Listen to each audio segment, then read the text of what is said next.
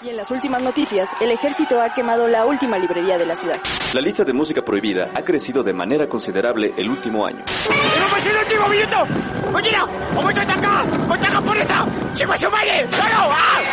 ¡Seguimos informando para Freak News! Transmitiendo desde la capital del imperio, Freak Noob News, lo último que queda. Hola amigos y bienvenidos a Freak Noob News, su canal de cultura nerd. Los saluda Alri como cada semana y en esta ocasión, damas y caballeros, después de más de un año de espera, finalmente toca hablar de nada más y nada menos que de Black Widow, la primera película de la cuarta fase del MCU. Ah, y con esto pues no estamos solos, sino que nos acompaña nada más y nada menos que el buen joven Mike Maca. Joven Mike, ¿cómo te encuentras el día de hoy muchacho? ¿Qué onda? ¿Qué onda? Bien, bien, gracias. Ya sabes, aquí feliz de estar una vez más en este bonito podcast. Y pues hablar de esta película que, pues como bien dices, ¿no? Es eh, de, retrasado un año y no sé si también retrasada una fase por ahí porque pues es algo que pedían ya mucho los fans. Ah, sí, de hecho, pues, sí.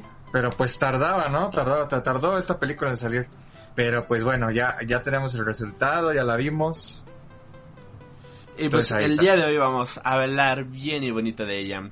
Eh, Saray, que ya se suma al chat. Hola, buenas. Hola, ¿qué tal? Muchas gracias por acompañarnos el día de hoy. Hola. Saludos Hola, en hola. esta bonita tarde lluviosa de en la Ciudad de México. Bueno, aquí está lloviendo. Allá en tu rancho está lloviendo, joven Mike. Sí, de hecho hace ratito se soltó la, la tromba así chido. Ah, ok. Y así de la nada, ¿no? Y se quitó también de la nada. Ah, ok, Aquí todavía sigue lloviendo, así que si escuchan ahí la, la lluviecita, pues es que es que así, aquí sigue todavía la, la lluvia. Eh, joven Mike, ¿nos ayudas con las redes sociales en lo que hacemos el spam rapidísimo de compartir el programa avisando que ya estamos en vivo? Claro que sí, ya saben, a mí me pueden encontrar en Instagram eh, como arroba eh, my-cos, en donde subimos fotos de cosplayers muy bonitas por ahí. Y pues a Freaknob News eh, lo pueden encontrar prácticamente en cualquier red social, Facebook, Instagram, Twitter, eh, así como también el blog de Tumblr. Y bueno, si nos están escuchando en formato podcast, pueden hacerlo en cualquiera de las plataformas como Spotify, Apple, Apple Podcasts, Amazon Music, eh, iBox o a cualquiera de las retransmisoras que nos ayudan a repartir este podcast por el mundo. Eh, y si nos están escuchando también en vivo, eh, como lo están haciendo ahora algunos, puede ser también en YouTube. Y pueden ver todas nuestras reseñas, unboxings y manqueadas magistrales del joven Aldi en el canal de Twitch. El lunes, en la madrugada, estábamos haciendo un stream ahí hablando justamente de lo más, del nuevo capítulo de My Hero Academia. Ajá. Y también pues, estábamos jugando a Dead Cells. Llegamos hasta el último nivel. Y nos quitaron todos los frascos de vida que nos dan 5 o 6. O sea, el íbamos con todo, o sea, toda la vida, todos los frascos de vida. y ni siquiera le bajé la mitad. Y yo de, No, ay, no puede ser. Manqueadas magistrales. Sí, yo dije, no, ma, por primera vez lo voy a lograr, ¿no? O sea, ahí vamos. Y tenía una muy buena estrategia, el armamento estaba bien chingón. De repente quiero tomar un frasco de vida y me doy cuenta que ya no tenemos frasco de vida y es de, oh, mierda. Pero bueno, ya nos va a matar. que al menos llegué a la segunda, ya ves que los bosses van por etapa. Ajá. O sea, la primera etapa, llegaba menos a la segunda etapa, así que eh, eso, eh, yo, yo, yo estoy feliz con eso, honestamente. Bueno, por lo menos. Sí, y joven Mike, esta semana viste algo, alguna recomendación que nos quieras traer, alguna nota, algo que quieras comentar. Eh, pues, bueno, sí vi algo, creo que nota rápido, nada más lo de que acaba de salir, ¿no? Lo de Deadpool con Cork. Oh, ahora qué sí ya- divertido. Ajá, que ya finalmente, ¿no? Como que primer crossover. O sea, obviamente ya estaba confirmado porque creo que es la primera película de los mutantes que ha sido confirmada dentro del MCU. Aunque no como tal, pero pues ya, ya está dentro del MCU. Pero que ya se haya hecho este, este cameo de Korg por, eh, para promocionar esta película y demás. Eh, creo que está muy chido, ¿no? O sea, la, la manera es, es como graciosa la manera en la que en la que reacciona al trailer y todo de Free Guy. Entonces creo que está, está padre por ahí. Eh, yo había oído hablar de esta película, la verdad no la conocía. No había visto Ajá. ningún tráiler, ni ninguna imagen, ni nada. Solamente sabía que era como la nueva película de este Ryan Reynolds, pero de ahí no, no, no, no, no conocía nada, pero después de ver este pequeño crossover fue de, ok, tengo ganas de verla, sí, sí, ve, sí sirvió el comercialazo, ¿sabes?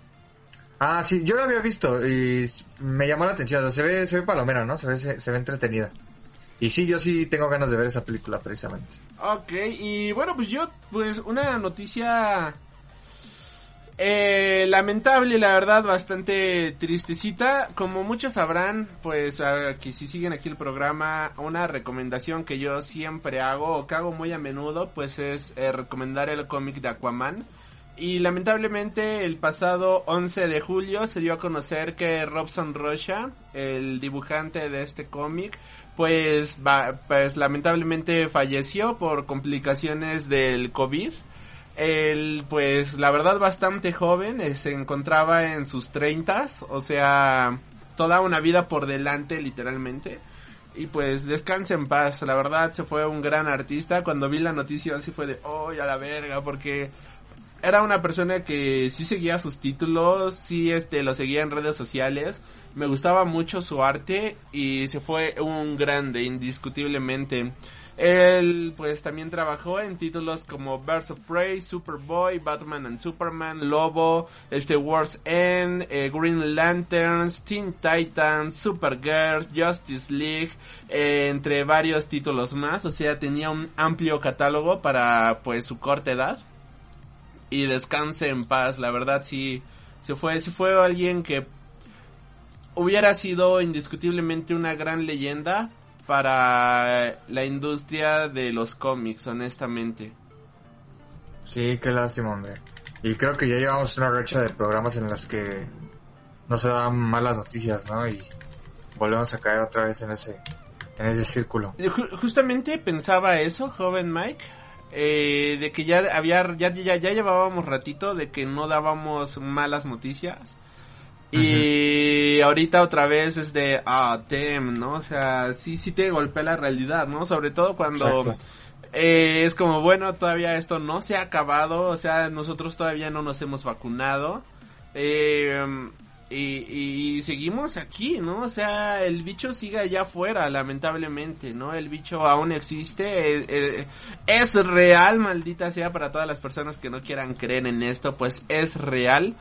Y no queda más que seguir cuidándonos, seguir protegiéndonos, seguir pues justamente con con todas las medidas de bioseguridad que, que existen, que tenemos para de esta manera pues pues poder continuar, seguir disfrutando de las historias, ¿no? O sea, si no lo haces por ti, hazlo por los demás, y si no lo haces por los demás, pues recuerda que que todavía falta una película de Avengers por estrenarse, una película de los Cuatro Fantásticos. Sí, hazlo por lo que viene, no sé qué les motive, hazlo por los conciertos que todavía pues te queden por vivir, hazlo por todo lo que todavía no hemos disfrutado, por todos los festivales que no hemos vivido, pero pues cuídense muchachos, muchachas, muchachos, que esto está bastante feo y, y sobre todo creo que lo que pega, si somos honestos, bueno, o sea, algo que sí me, me llega a pegar, que sí me llega a chocar en ese sentido, no chocar de que me cae mal, sino que me causa conflicto mental, es lo joven que era esta, este, esta persona, ¿no? Porque, por ejemplo, el otro Miguel, el otro Miguel, que pasó en eso? Pero Miguel de Solo Sangrons, eh, que luego nos acompaña aquí en este podcast, eh, también está en sus treintas, ¿no? Y pues creo que pues ya a la edad que tenemos nosotros conocemos varias personas de 30 años. Y es como sí. decir, Dios, es que tenía la edad de esta persona, ¿no? Es que eh, yo conozco a varias personas de su edad, ¿no? Y, te hace pensar en, pues es que no era tan, no, no, era grande, ¿no? O sea, no era viejo, no era nada por el estilo, no, tenía toda una vida por delante y pues así se van las cosas y pues sí te, sí te impacta, ¿no? O sea, sí te, sí te llega de golpe y, y ya descansa en paz, o sea, tristemente, una, una mala noticia, honestamente, pero pero juntos podemos podemos llegar podemos salir adelante si si, claro. si le echamos ganitas. Y pues queda su legado no exactamente o sea queda su arte queda su legado en las viñetas queda su legado en el eh, en el mundo del arte tal cual. Eh, pues continuando con las noticias, dejando de lado la- las noticias feitas, eh, igual una- salió un nuevo póster y un nuevo teaser trailer de este Demon Slayer, que la verdad está bastante guapo, el póster me gustó muchísimo, el trailer pues la verdad es este pues es un teaser trailer, ¿no? O sea, Ajá, no, no, no, no vimos como nada nuevo, nada de imágenes reveladoras ni nada por el estilo. ¿Tú ya lo viste, joven Mike? Sí, ya, igual el póster también me gustó. Eh, como, como yo no leo el manga, pues no, no conozco este mucho, pero por ejemplo toda la- veo que hay como tres waifus por ahí, eh, por detrás. Las y nuevas todo. waifus. Las nuevas waifus, entonces este se ve, se, se ve, se ve bien, se, se ve motivador. Se ve prometedor, claro que sí. Las lágrimas no van a faltar, damas y caballeros, porque... Pues... eh, digamos que eh, este arco está tristecito, pero va- también va a estar bien divertido y va, va a estar bastante cool. Y pues ya para cerrar con toda esta introducción, salieron los nominados al Emmy. Y yo me quedé de a la bestia, a la bestia. Porque, damas y caballeros, Marvel Studios logró la cantidad de 28 nominaciones. 23 nominaciones para WandaVision y 5 nominaciones para Falcon and the Winter Soldier. O sea, what the fuck, ¿no? Es como... ¿Qué onda de Mandalorian? Empata, bueno, tiene 24 nominaciones. El Baby Yoda está, está cabrón, ¿no? O sea, Marvel, digo, Disney acaba de sacar la... Se acaba de sacar la, la, la, la billetera y no sé qué pasó ahí, pero siento que estuvo bien cabrón la cantidad de nominaciones que está obteniendo justamente Disney en este momento. Nada más para mencionar rapidísimo eh, las categorías principales. Eh, mejor drama tenemos a The Boys, The Brimstone, The Crow, El cuento de la criada, Territorio Lovecraft, The Mandalorian, Pose y This Is Us. Eh, mejor, bueno, vámonos así a, lo mejor, dejando de lado los actores porque la verdad son mejor actor drama, mejor actor, mejor actriz drama, mejor actor de soporte de drama, no. Mejor serie de comedia, tenemos Blackish, Cobra Kai, Emily in Paris, Hacks, The Flight Attendant y El Método Komsky, Pen 15 y Ted Lasso.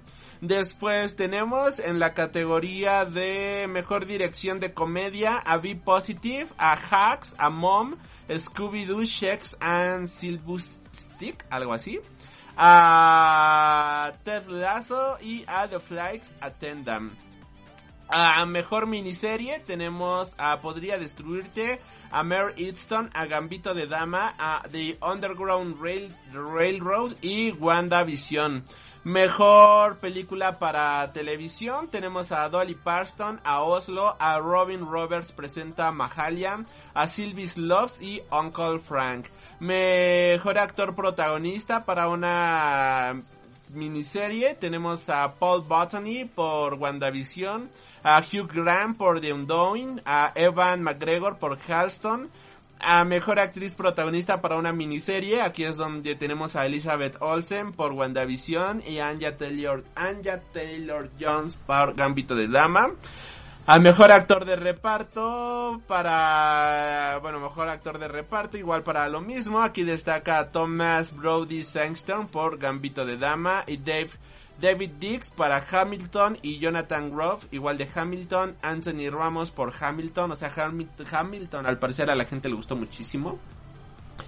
Eh, mejor guion para una miniserie tenemos a Podría Destruirte, a Mayor of Easton, a Gambito de Dra, a Gambito de Gambito de Dama y tres nominaciones para WandaVision por los episodios All New Halloween Spectacular filme, filmado ante filmado ante un estudio de ante una audiencia en vivo y Previously On. Eh, las series con más nominaciones, ya para yéndonos al sacrosanto carajito, así rapidísimo todo, como bien decíamos. Eh, con las series con más nominaciones. Tenemos a The Crown con 24 nominaciones, The Mandalorian con 24 nominaciones, WandaVision con 23 nominaciones, El Cuento de la Criada con 21 nominaciones, Saturday Night Live con 21 nominaciones, Ted Lasso con 20 nominaciones, Territorio Lovecraft con 18 nominaciones, Gambito de Dama con 18 nominaciones y Mayor of Easton con 16 nominaciones. Hablando de las plataformas o canales, HBO es la que lidera todas las nominaciones con 130 nominaciones en total. Netflix se va con 129 nominaciones. Disney Plus obtiene un total de 71 nominaciones. La NBC un total de 46 nominaciones. Apple TV 34 nominaciones. La CBS 26 nominaciones. Hulu 25 nominaciones. ABC 23 nominaciones. Y Prime Video 18 nominaciones. Ah, ¿comentarios, joven Mike?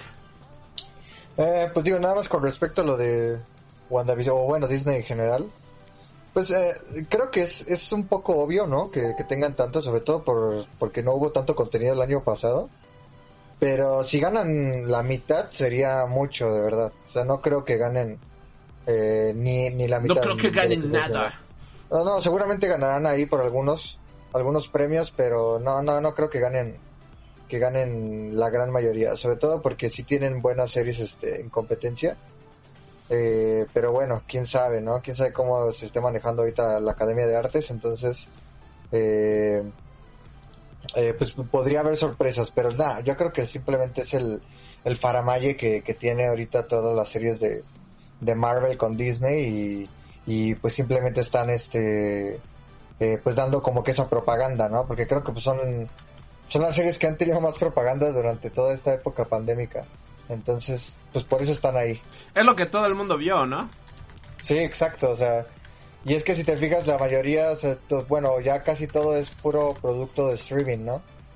Y, y pues las, eh, las series que son, digamos, las más galardonadas, por ejemplo, que fueron en esta, a principios de año, ¿no? Como que con esta de Queen's Gambit y The Crown y demás, y por ejemplo aquí que se ha metido un poquito de voice, se ha metido al Mandaloriano y demás, entonces eh, creo que sí, que se puede ver un poquito reflejado cómo van a salir, cómo va a salir todo, pero sí sorprende, ¿no? Que haya habido tantas nominaciones para una sola serie. Sí, la verdad sí, sobre todo porque yo no me lo vi venir. Me gustó mucho WandaVision, pero sí es como, ah, neta, o sea, es como te cae, te cae. Sí, exacto, o sea, por eso digo que es más como meritorio pero no, no, quiere decir que vayan a ganar los premios. Sí, eh, algo que hayas visto, bueno, película, nada, nada, nada, joven Mike. Sí, vi una, una película que es este, sería mi recomendación. Es una película danesa. Ok. Este, es del, del año pasado, del 2020, es dirigida por Thomas Wittenberg, no sé si ya la viste, se llama Drock. No la he visto, no me suena, pero a ver, véndenoslas. Es el nombre danés Drock, pero creo que en español le pusieron otra ronda o una ronda más, algo así se llama. Ah, la eh, protagonizada por... Matt Mikkelsen. Matt, Mikkelsen, ah, ok, sí, sí, sí, ya sé de cuál hablas. Exactamente. Esa película, yo tenía muchas ganas de verla porque, este, bueno, pues ganó el premio de la Academia de Mejor Película Internacional. Y pues esta, este, pues fue estrenada en el Festival de Toronto en el año pasado con toda esa parte del, o sea, se retrasó un poquito con toda la parte de la pandemia, pero pues estuvo ahí y obviamente en varios premios por ahí por, eh, por, Europa. Y pues eh, me llamó la atención precisamente porque había ganado el, premio de la academia. Pues y entonces la pude la pude ver, fui a la cineteca a verla, pero me parece que también está en, en salas convencionales. En la sala de arte de Cinépolis. Ajá, exacto, creo que está en Cinépolis, entonces creo que a lo mejor se, pues, si quisieran pueden ir a verla por ahí. Y si no, pues estoy seguro que en alguna plataforma va a estar en algún en un ratito, ¿no? Porque este tipo de películas llegan muy rápido. Lamentablemente, ¿no? O sea, es como, bueno, nadie las vio aquí, vamos a verla, vamos a echarla acá. Exactamente. Y pues básicamente lo que trata es este es una historia de cuatro profesores. Este, este es este eh, Matt Nicholson que interpreta el papel de Martin y otros tres eh, eh, actores más que son sus compañeros este, son profesores en un colegio y pues este se reúnen, este, se dan cuenta, bueno, son como profesores desmotivados, ¿no? Por su vida rutinaria y demás. y pues eh, uno de ellos cumple años, se reúnen los cuatro, van a un restaurante a comer y demás. Y lo que empieza, bueno, y una parte de la plática que están teniendo ahí es que este, discuten un, una, una, una teoría, un experimento que estaba haciendo un psiquiatra. Ajá. Eh, que él teorizaba que si tenías el, eh, el punto 0.5% de alcohol en tu sangre, te ibas a volver más creativo y más relajado. O sea, socialmente y en cualquier cosa, ¿no? Y entonces, como el personaje, en este caso de Matt Mikkelsen, está deprimido, eh, él dice que va a empezar a hacer este, este tipo de experimentos, un día lo prueba, y bueno, y de ahí empieza toda la, toda la, la- la trama de la película, ¿no? Lo que me pareció interesante de la película es precisamente este Matt Mikkelsen, porque siempre lo vemos como el villano, ¿no? Sí, de hecho que- el propio auto- actor ha mencionado que ya está harto de interpretar villanos. Sí, exacto. O sea, a mí, a mí me sorprendió porque siempre lo tomamos como el villano. De hecho, ¿qué película lo, eh, hace poquito le acaban de dar? Este, creo que fue, ah, la de Harry Potter, ¿no? Ah, sí, va a ser villano. Ajá, y va a ser este Grindelwald. Y que decíamos que, que le queda, que porque es el villano y demás, pero sí, o sea, obviamente ya es un actor que está súper encasillado como un como un villano, lo cual no me parece malo, pero seguramente él como actor pues sí quiere probar otras cosas. Sí, no, ya Y- te debes de hartar, ¿no? Así de ya, déjame de cancillar.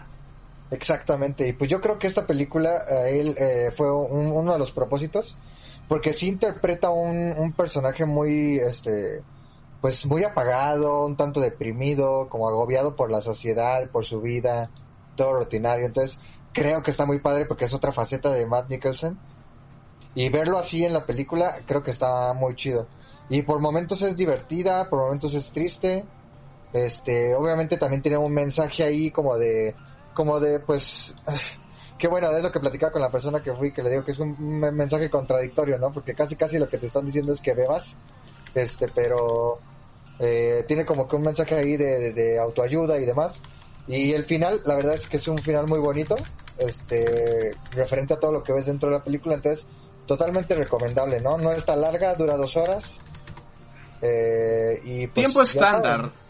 Sí, exacto, o sea, tiempo normalito. Y pues ya saben, una película de autor que creo que sí es 100% recomendable. Creo que veo porque ganó el, el Oscar. Ok, yo pues esta semana, bueno, para toda la gente que quiera pues echarle un vistazo, pues ahí está la recomendación del tío Mike. Eh, yo esta semana empecé a ver una serie llamada Young Royals o las jóvenes realezas, los jóvenes príncipes, no sé cómo, cómo Ajá. llamarla en español. Eh, que está interesante la trama, igual es europea la serie, es de un un príncipe sueco o suizo, no me acuerdo bien, sueco o suizo, una de las dos. El punto es que es de un príncipe que es gay y su familia lo manda a un conservatorio para quitarle todas esas malas mañas, ¿no? De que, que, que ensucian el nombre de la realeza, ¿no? Y fíjate que me agrada esta serie porque, bueno, me está gustando porque pues al pobre chico lo golpea, bueno, su padre ahí pues lo, lo golpea, ¿no? El rey, ¿no? De cómo, cómo, cómo, cómo que vas a fiestas profanas, ¿no? Como, como que eres gay, como que eres maricón, ¿no? Y estás ensuciando el nombre de la realeza. Eh, y uno pensaría de, ay no, Europa súper progresista y demás. Y a través de algunos diálogos nos muestra pues algunos temas como racistas, a través de algunos diálogos nos muestra pues toda esta parte que la verdad sí está medio este pues está medio gacha, ¿no? Sí está medio mal pedo y está está interesante, ¿no? También es mucho de telenovela, es mucho de ah sí, el amor va a triunfar y y todo esto, pero pues no no no tampoco, no es como que digas de o sea, es una telenovela dramática. Sí tiene romance entre dos chicos, pero también tiene mucho drama, tiene mucha discriminación y dices, ah, está, está palomera, ¿no? Está, está buena ahí para... La estoy viendo en las mañanas cuando hago ejercicio y es como, ah, mi telenovela matutina. Que lo que, lo que estoy viendo, ah, está en Netflix, por cierto, ahí para, por si se preguntan, ¿y dónde la estás viendo? ¿Dónde la podemos ver? ver? Eh, está en Netflix. Y pues es un... ¿Mandé? ¿Qué tan larga está? No sé, yo voy en el episodio 4. pero no creo que aguante más de 10 episodios. Es más, vamos a ver ahorita exactamente Young Royals. Tiene un total de... Ah, son 6 episodios. Ah, mira, ya Ya, ya me lo me la acabo, yo pensé que eran como 10. no, mira, nada más son 6 episodios, es una historia de Suiza. Son, son suecos, vaya. Eh, está en el género de drama juvenil, pues si les gusta el drama, si les gusta el romance, si les gusta aquí sufrir, pues está, está bastante cool, la verdad está, está entretenido y es una visión pues interesante de este tipo de historias porque regularmente nos presentan este o la trama súper de oh sí cuando sales del closet todo el mundo te apoya y demás o todo lo contrario no no pues eh, tu familia te odia y demás pero casi nunca lo vemos como desde una clase alta por decirlo de cierta manera no sé si me doy a entender Sí. y pues está, está interesante esta visión, así que si les llama la atención, pues ahí está Netflix, ahí para, para pasar el rato, son seis episodios, así que una película larga de seis horitas. Perfecto, ¿no? Pues sí. Recomendable y aparte el alcance de las manos, ¿no? Sí, exactamente. Y bueno, muchacho, pues, ¿qué te parece? Sí, ay, salud, mi perrita aquí está uno dando. ¿Qué te parece si empezamos con el programa de esta semana? Bueno, ya lo empezamos, Perfecto. pero con el tema de esta semana. Perfecto, perfecto. Ok, damas y caballeros, bueno pues en esta ocasión, como bien decíamos, después de varios años, bueno, después sí, varios años de espera desde que nos presentaron por primera vez el personaje de Natasha Romanoff en el lejano año de el 2010 en la película de Iron Man 2, finalmente ha llegado su propia película en individual. Esta película que llega tarde, pero llega, llega a tiempo y llega bastante fuerte, golpea directo y duro a la cabeza. Y nos demuestra por qué Natasha, de, bueno, al menos sigue siendo uno de mis personajes favoritos de todo el maldito MCU. Hablando detalles técnicos de esta película, la película de Black Widow es dirigida por Kate Shortland, producida por Kevin Feige, a partir de un guion de Jack Schaefer y Nick Benson, basada en los cómics de Marvel Comics. Música realizada por Ron, Lorne Falk, fotografía de Rob Harvey y protagonizada por Scarlett Johansson, Florence Pugh, David Harbour, O.T. Fandley, William Hurt, Ray Winston y Rachel Weisz. Esta película tuvo un costo de producción de 200 millones de dólares, baratita, baratita. Fue Sí. distribuida por Walt Disney y Studios Motion Pictures y Forum Hungary. Y ha recaudado al día de hoy que estamos grabando esto un total de 218 millones de dólares, los cuales se dividen en 80 millones de dólares en formato cines allá en Estados Unidos con un estreno en Estados Unidos de 4.160 dólares.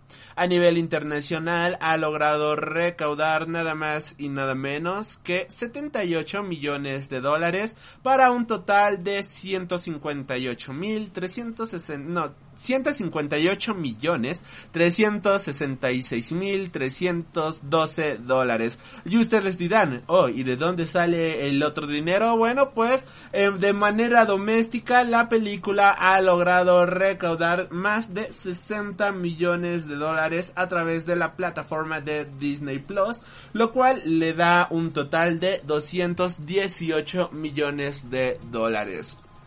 Esto, aunque es una cifra gigante, no solamente es una cifra estratosférica, sino que se convierte en la primer película en la historia de Marvel Studios de Estados Unidos en general de superar esta cifra en tan solo tres días. Aunque no sé qué tan engañoso, bueno, no sé qué tan clickbait podríamos tomar esta nota, porque si no ponemos a Disney Plus, la película hubiera conseguido 158, lo cual es un muy buen estándar, pero más Disney Plus, 200 millones de dólares, que creo que cualquier película podría, querría tener esa cifra. Y este, esto en tan solo cuatro días, joven Mike, cuatro, cuatro, cuatro bendito días Para la película ha tenido un descenso del 41%, lo cual está bastante, está bastante bien, o sea, es una cifra muy considerable tomando en cuenta de que eh, las películas suelen caer el 50% para su segundo fin de semana, aquí cayó un 41%, o sea, no cayó tanto. Apenas va empezando esta semana, lo más seguro es que termine cayendo el 50% que caen todas las películas de un fin de semana a otro. Pero aún así, si somos honestos, eh, eh, llegó duro, eh, o sea, golpeó con todo esta película. Y, eh, bueno, primeras impresiones, joven Mike, eh, ¿cómo se te hizo esta película? ¿Tú la esperabas? Eh, antes de empezar con directamente a la a- con full spoilers, ¿qué, qué, esperabas encontrar en esta película? Pues mira, lo que, lo que acabas de mencionar es algo que eh, a mí se me hace muy interesante. De hecho, eh, creo que lo comenté muchísimas veces aquí en el, en, el, en el programa durante el año pasado y lo que va de este año. Porque mm, precisamente la cantidad que mencionas de, de, mm, de, de- de lo recaudado por Disney Plus de la película, eh, sí reflejan varias cosas, ¿no? O sea, por ejemplo, en mi caso, eh, yo considero que esta película, Black Widow, es el primer blockbuster estrenado de manera streaming. Este sí es el verdadero, el verdadero gran estreno, ¿no? No ha habido un estreno como Black Widow. ¿Ves cómo odias a Godzilla? Es que no, no- siento yo que no se compara, sino nada más compara las cifras. Inclusive las cifras de, en, en taquilla general, ¿no? Ok. Sea, es, un, es, un- es el verdadero blockbuster. Y bueno, y entonces la pregunta que yo tengo aquí es, ¿tú consideras que valió la pena esperarse? ¿Valió Sí. la pena que Disney esperara para estrenarlas en salas? Sí, por, eh, mira, por dos cosas. Una, el trancazo que está recibiendo. eh, quizás aquí en México no.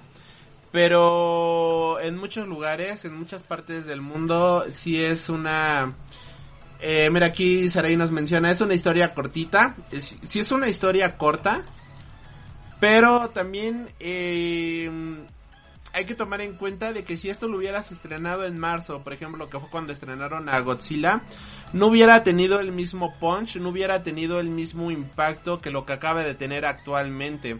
Eh, más gente lo hubiera rentado, eso sí me queda completamente claro, eso sí es algo que pues estoy completamente consciente de eso.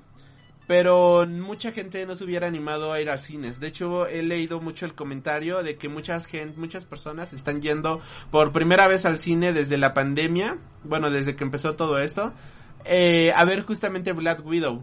Y si te soy honesto, joven Mike, no tienes ni idea de... Bueno, yo esta película pensaba rentarla en un momento, pero después dije, ay, Ingesu, vámonos al cine, ¿no? Fuimos a la sala Dolby Atmos. Sentí gacho porque solo éramos, eh, solo éramos seis personas en toda la sala. Literal, seis personas. Ni siquiera con Godzilla contra Kong la sala había estado tan vacía. Eh, me sorprendió la verdad que estuviera tan vacía, para serte muy honesto, porque era la función de las 5 de la tarde. Eh, la disfruté como no tienes ni idea. Ya extrañaba ver en una pantalla grande con ese sonido tan brutal que te ofrece el Dolby Atmos. La experiencia de ver superhéroes en pantalla grande. Y es una experiencia que no había tenido a lo largo de toda, eh, de todo el encierro. Es una experiencia que el hecho de que tardara tanto y la pudiera volver a disfrutar fue como volverte a reenamorar del género. Porque ya estábamos acostumbrados a cada dos, tres meses ir a ver una película de superhéroes. Dos, tres meses. Héroes, héroes, héroes, héroes, héroes. Y ahorita tardó tan... La última película de superhéroes que yo vi en el cine fue Spider-Man. O sea, ya llovió de eso. O sea, fue hace muchísimo tiempo. Y el volver a encontrar, porque, eh, por ejemplo, Wonder Woman no la vi en cines. Y el volver a encontrarte con esta emoción, con esta adrenalina, con esta...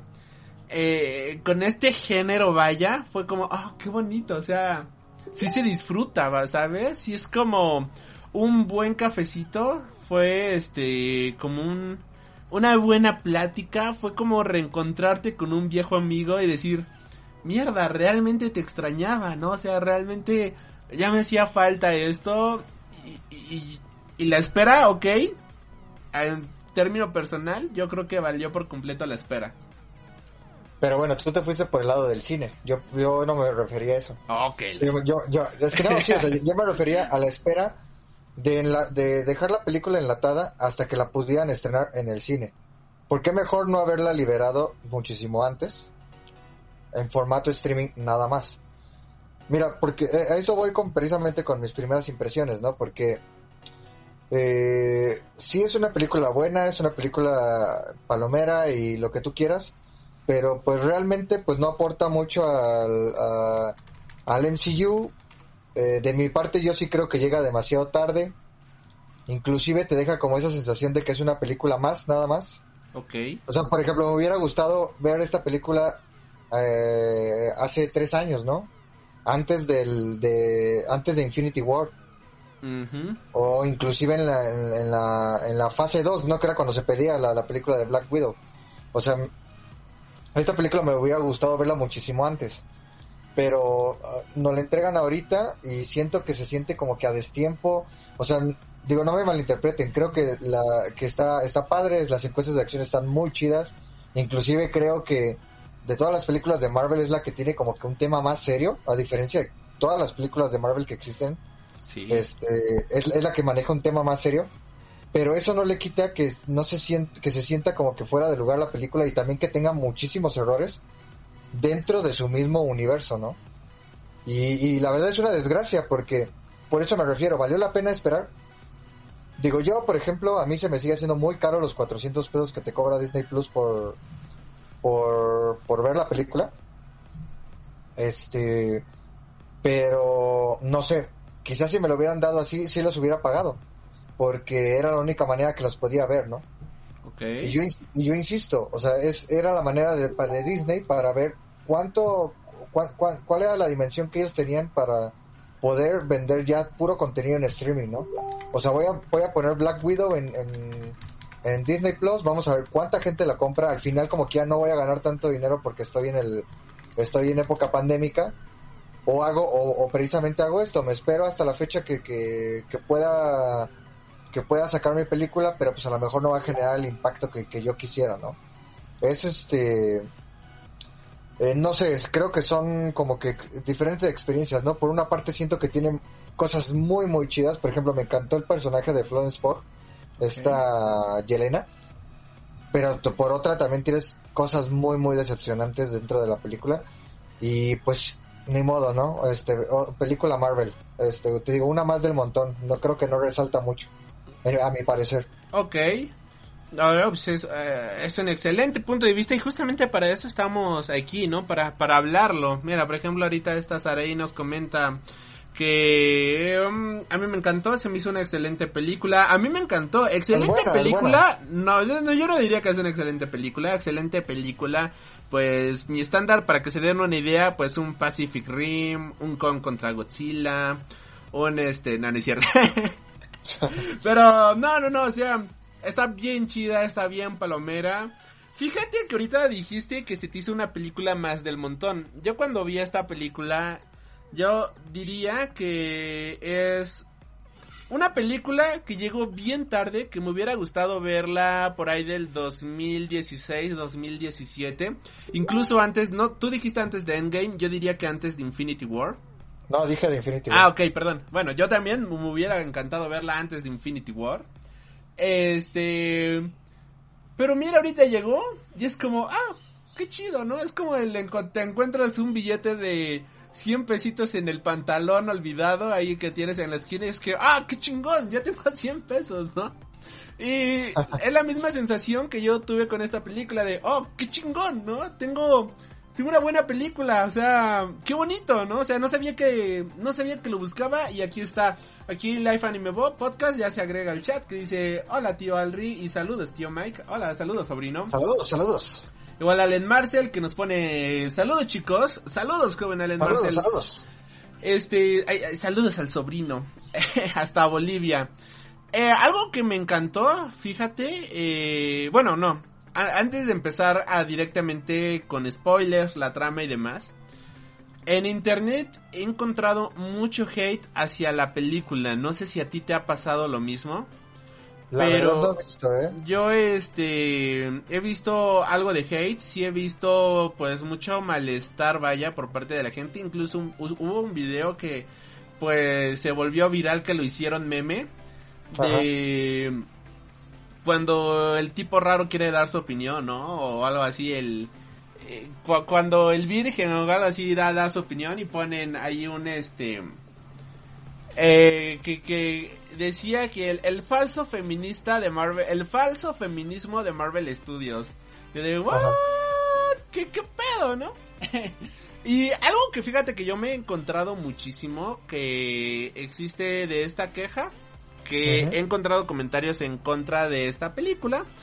Regularmente el 100% de todos estos comentarios fueron realizados por hombres y se quejan de The Agent, eh, de que viene siendo pues el ¿cómo se llama? el gordito el ay, ¿cómo, cómo se llama el personaje que interpreta el policía de Red, Red Red- el guardián rojo.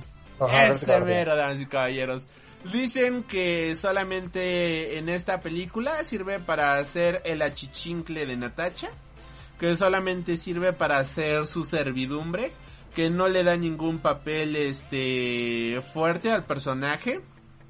Ahorita vamos a refutar cada uno de estos puntos. Eh, mencionan que los hombres en esta película están retratados de mala manera, haciendo Ajá. ver a los hombres como villanos o estúpidos. Ahorita vamos a hablar de ese punto. Y sobre todo mencionan que esta película trata de, bueno, no sobre todo, pero también otro de los tres puntos que se menciona, de hecho aquí los tenemos, es el hecho de tratar de darle un protagonismo más allá del necesario a, la, a los personajes femeninos. O sea que aquí lucen sobre todo los personajes femeninos en lugar de los personajes masculinos. Pues obviamente, ¿no? Aquí, ah, es que eso es obvio, joven. Bueno, es que para nosotros es obvio, pero para mucha gente no lo es. Pero a ver, primer punto. Primer Ajá. punto. Vamos, vamos por. Bueno, antes de ir con esto, Sí. hay algo llamado el test de Bechdel. ¿Tú lo conoces, joven Mike? Jóvenes, escuchas. ¿Ustedes conocen esto?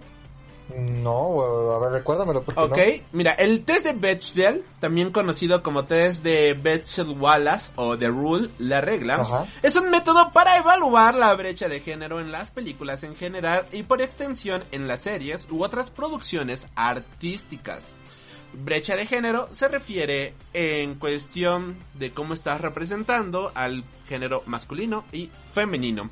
El origen de este test, dice la propia Betchel, menciona como precedente inspirador el ensayo Una habitación propia de 1929, donde Virginia Woolf criticaba que en la mayor parte de la literatura de ficción la presencia de un personaje femenino se debía solamente a su vínculo con un personaje masculino existente y la relevancia del personaje femenino deriva de dicho vínculo. En, pro- en propias palabras de esta autora menciona. Todas estas relaciones entre mujeres, pensaba y, evo- y evoca rápidamente la espléndida galería de mujeres ficticias, son demasiado simples, e intenté recordar algún caso en el curso de mis literaturas donde dos mujeres tuvie- estuvieran representadas como amigas. Ellas son ahora, y lo fueron entonces, madres e hijas. Casi sin excepción se les muestra debido a la relación que tienen con los hombres. Era extraño pensar que todas las grandes mujeres de ficción fueran, hasta el día de Jane Austen, vistas no solamente desde el sexo, sino también únicamente en su relación con el otro sexo y en pequeña, y qué pequeña es esa parte en la vida de una mujer. ¿Podemos entender esto? ¿Podemos entender justamente lo que trata de explicarnos? Una mujer no solamente es el adorno de un hombre, una mujer no solamente es el... En las historias de antes, las mujeres solamente era la, la acompañante, incluso así fue cuando nos presentaron a Natasha Romanoff en Iron Man 2. No nos vayamos tan lejos, no nos vayamos con ejemplos de mujercitas, ni de orgullo ni pre- y prejuicio, etcétera. No, vayámonos a lo que tenemos ahorita, de lo que estamos hablando, el MCU. ¿Cómo fue presentada Natasha Romanoff? Como una ayudante. ¿Cuál era la única relación que existía de este personaje en el MCU como la acompañante, como la persona de ayuda, como la que está ahí para que los demás héroes eh, lucieran, por decirlo de cierta manera, hasta el momento que le dan su propia película. Porque aunque es un personaje fuerte, aunque es un personaje que es inspirador en muchos sentidos, pues también era un personaje la cual, pues digamos que nunca tuvo su gran protagonismo. Ahora, a la hora de hablar de este test, ¿qué es lo que se tiene que hacer para poder identificar la brecha de género? Número uno, un mínimo de dos personajes femeninos con nombre. ¿Qué es lo que hizo? ¿Cuál fue una de nuestras quejas, joven Mike? Justamente en la película de Justice League. No sé si recuerdas que fue, yo decía, mencionábamos el hecho de no darle nombre a Mera y de no darle nombre a esta, a la novia de este Flash. The Flash, sí. Las vemos en la película, pero no tienen nombre. y nosotros sabemos quiénes son porque leemos los cómics. Porque exacto, porque lo sabemos, pero la gente La- normal no, no, no los conoce. Aparte de Wonder Woman y de la mamá de Superman, dime qué otros dos personajes femeninos tiene. Ah, bueno, también algunas amazonas, la mamá de Wonder Woman. No, y esta... Ahí Lois, llevamos. ¿no? Lois Lane, ok, llevamos cuatro. Ok, Pero sí, digamos claro, que lo no, no. cumple.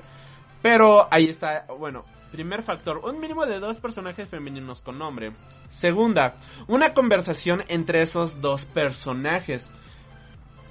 La mamá de Superman aquí ya no cuenta, eh, hablando del género ñoño, porque resulta de que la conversación que tiene con Lois no era la mamá de Superman, sino era otro hombre, ¿no?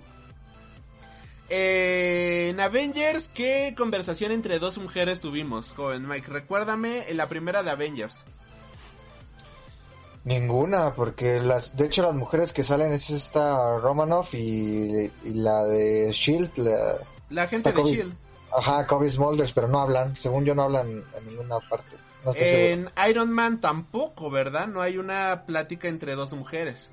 Pues su, en la 1, Eh, no, la 2, que es donde sale el personaje. en la 2 supongo que un- un- hay una pequeña plática entre precisamente Natasha y esta Pepper. Pepper, ok. Pepper, otro muy buen personaje femenino que dices, Ajá. Dem, Dem, esa mujer sabe cómo levantar una empresa. Y número 3, que dicha conversación no sea acerca de un hombre. Cuando Ah, pues- Natasha y Pepper hablaron, ¿hablaron sobre un hombre o eh, fueron Pues libres claro. de hablar? Claro, sobre, pues sobre el hombre en cuestión, ¿no? Ahora, hablando de todo esto, am, estuve tratando de recordar, fuera de mame, estuve tratando de recordar conversaciones entre mujeres en el MCU. Y solamente pude recordar a esta Nebula con Mantis, bueno, pude recordar a los Guardianes de la Galaxia. Y pude recordar la película de Avengers, eh, las de Infinity War y Endgame, en donde podemos ver a esta, ¿cómo se llama? A Gamora hablando con Nebula, donde pudimos ver a esta, ¿cómo se llama? A Natasha hablando con la, con, con, con las otras chicas, ¿no? Con esta Wanda y demás, ¿no? Que es como, ok, bueno, está, está cool, ¿no? Esa, esa, esa parte. De ahí en fuera, de verdad que no quiero sonar, no quiero que lo tomen como un comentario machista, progresista, porque sé que muchos se ofenden por esto. Pero no recuerdo otra conversación memorable que, que me venga luego, luego a la cabeza entre dos personajes femeninos de Marvel. O sea, de verdad, no, no logro recordarlo. O sea, no, no, no se me vienen a la cabeza en este momento. Bueno, Dime es que- tú es si a ti se te vienen. Pues es que sí, o sea, sí hay. Sea, digo, nada más está el ejemplo de Capitana Marvel que tiene su propia película. O Ok. sea, sí, sí hay, sí existen estas conversaciones. La, la, la cosa que tú estás diciendo es el contexto en el que se dan las, la, estas tipos de conversaciones. La O sea, cantidad... es, por, es por eso, es por eso que no hay. Porque mira, sí, obviamente no hay personajes femeninos. Dentro del MCU no hay Ah, personajes joven Mike, igual si puedes hablar Sí. un poquitito más fuerte, como que ahorita se te bajó la voz. ¿Ahí mejor? Eh, andas, andas, andas. Ah, ok, ok. Sí, o sea, en el, en el MCU no tenemos tantos personajes femeninos, ¿no? Pero es algo que ha ido cambiando este Marvel Disney en estos últimos años. De hecho, si te fijas, las batutas ahora van a ser mujeres, ¿no? O sea, de hecho, algo de lo que estabas comentando ahorita de- del test, este, es algo, es, es, es algo que, que del, del, del famoso problema de, de Disney con las princesas. Que en un principio la, la, la estimulación mental que, met- que metía hacia los niños y las niñas también, era que la mujer era la damisela en peligro y que siempre tenían que buscar a su príncipe azul. Y eso fue lo que fue zumbando durante todos estos años hasta que se le recriminó a, a Disney, ¿no? Por la idea que se le estaba implantando a los niños. Último, eh, en estos últimos que 10 años, no sé este cuánto tiempo habrá salido esta Rapunzel y obviamente estas películas de Marvel, ha intentado cambiar como que esa fórmula de alguna manera, volviendo inclusive a las, a las princesas ya superheroínas, ¿no? Y ahí tenemos a Rapunzel, tenemos a esta Moana, Elsa y Anna y, y ahorita con esta, la chica de Raya, ¿no? e inclusive ya tenemos personajes como Mulan y intentamos sacar todavía más personajes. Ahorita hacemos personajes de este película de Natasha y, te digo, y el cambio de batutas, ¿no? Ahorita ya va a cambiar Hawkeye, vamos a tener a Miss Marvel. Tuvimos este, Wanda. Ya tuvimos a Wanda, este, vamos a tener, bueno, seguramente vamos a tener ahí a esta, ay, se me fue el nombre de la. Vamos a tener a América Chávez. La hija de esta, de este Scott Lang, ¿cómo se llama? Um, bueno, casi Lang, pero no recuerdo. Sí, su nombre es Stature. Stature, ándale, sí. Stature. Entonces, te digo, este, este, este, ¿cómo se llama? Este, esta alimentación por parte de, femenino dentro de Marvel, yo creo que se va a dar. Pero, pero insisto, creo que es el problema que tiene ahorita, o sea, que yo le encontré a Black Widow, que es una película que llega quizás tarde, o sea, que llega en el momento justo de la historia en el que vivimos actualmente, pero siento que llega tarde en el, en el sentido progresista que pudo haber sido Marvel. Porque debió haber llegado antes que Capitana Marvel. Ah, claro que sí. O sea, o sea Capitana Marvel, ¿qué? O sea, o sea, Black Widow. Black Widow es la verdadera vengadora. Y, o sea, y una película de Capitana Marvel, ¿para qué la queríamos, no? Para presentar al personaje. No, claro, pero, o sea, lo que voy es que Capitana Marvel queda como, en la historia, como la primera película protagonizada por una mujer. De Marvel. De Marvel. Y entonces como de, what the fuck, y, ese personaje qué, que de por sí ni a mucha gente ni le gusta, ¿no? Este, mejor me hubiera dado una película de un personaje que realmente le gustaba a las personas y eso si hubiera sido realmente progresista. Entonces, pues te digo, o sea, a lo mejor en el contexto histórico que en el que estamos está bien, pero no en el de Marvel. Y eso creo que pues este es lo que le quita varios puntos. Pero sí, o sea, estoy de acuerdo en lo que dices en cuanto a las conversaciones, pero creo que sí existen. Nada más el problema es que no hay tantos personajes femeninos dentro de Marvel. O sea, no es lo mismo ver eh, platicar a, al capitán con sin fin de, de hombres musculosos dentro del, del MCU a Natasha con un reducido grupo de mujeres que existe, ¿no? Hablando con su hermana, hablando con su mamá. No, eso bueno, en esta película sí. Ya lo que vimos en esta película. y ah, qué bueno que está cambiando. O sea, la verdad, mucha gente se quejó de esto, pero yo sí digo, qué chingón. La verdad, qué chingón que esto está cambiando finalmente. No, sí, claro, y, y, o sea, y, si se quejan de que a los hombres los hacen ver estúpidos y eso. A eso pues, voy, mira, pues, eh, bueno, continúa, continúa. No, pues, o sea, pues yo creo que, que de parte de, mi visión, ¿no? O sea, de mi punto de vista, yo creo que como ellos lo están viendo, pues está, está también un poco sesgado por, tú lo dijiste, ¿no? Por la parte del machismo, porque precisamente eso es lo que se hace también con los, con, los papeles femeninos, ¿no? O sea, siempre las ponen como eh, las chicas que necesitan ayuda, que necesitan un hombre, bla, bla, bla. Entonces aquí que hayan hecho algo eh, contrario, no me parece malo, incluso me parece como un poco este cómico. A mí lo que sí me disgusta es que hayan desperdiciado los personajes. Eso sí me, sí me disgusta. Siento que son personajes muy, muy desperdiciados, pero no nada más hablando de Red Guardian, ¿no? O sea, también está, ¿cómo se llama? ¿Melania se llama? ¿La eh, mamá? Sí. Ajá. ¿Sí, Melania? No, eso es Melania Trump, ¿no? No, no, a ver, eh, Melina, ¿no? A ver, vámonos a... Ahí es donde dejé la página de la... Aquí está, el IMBD.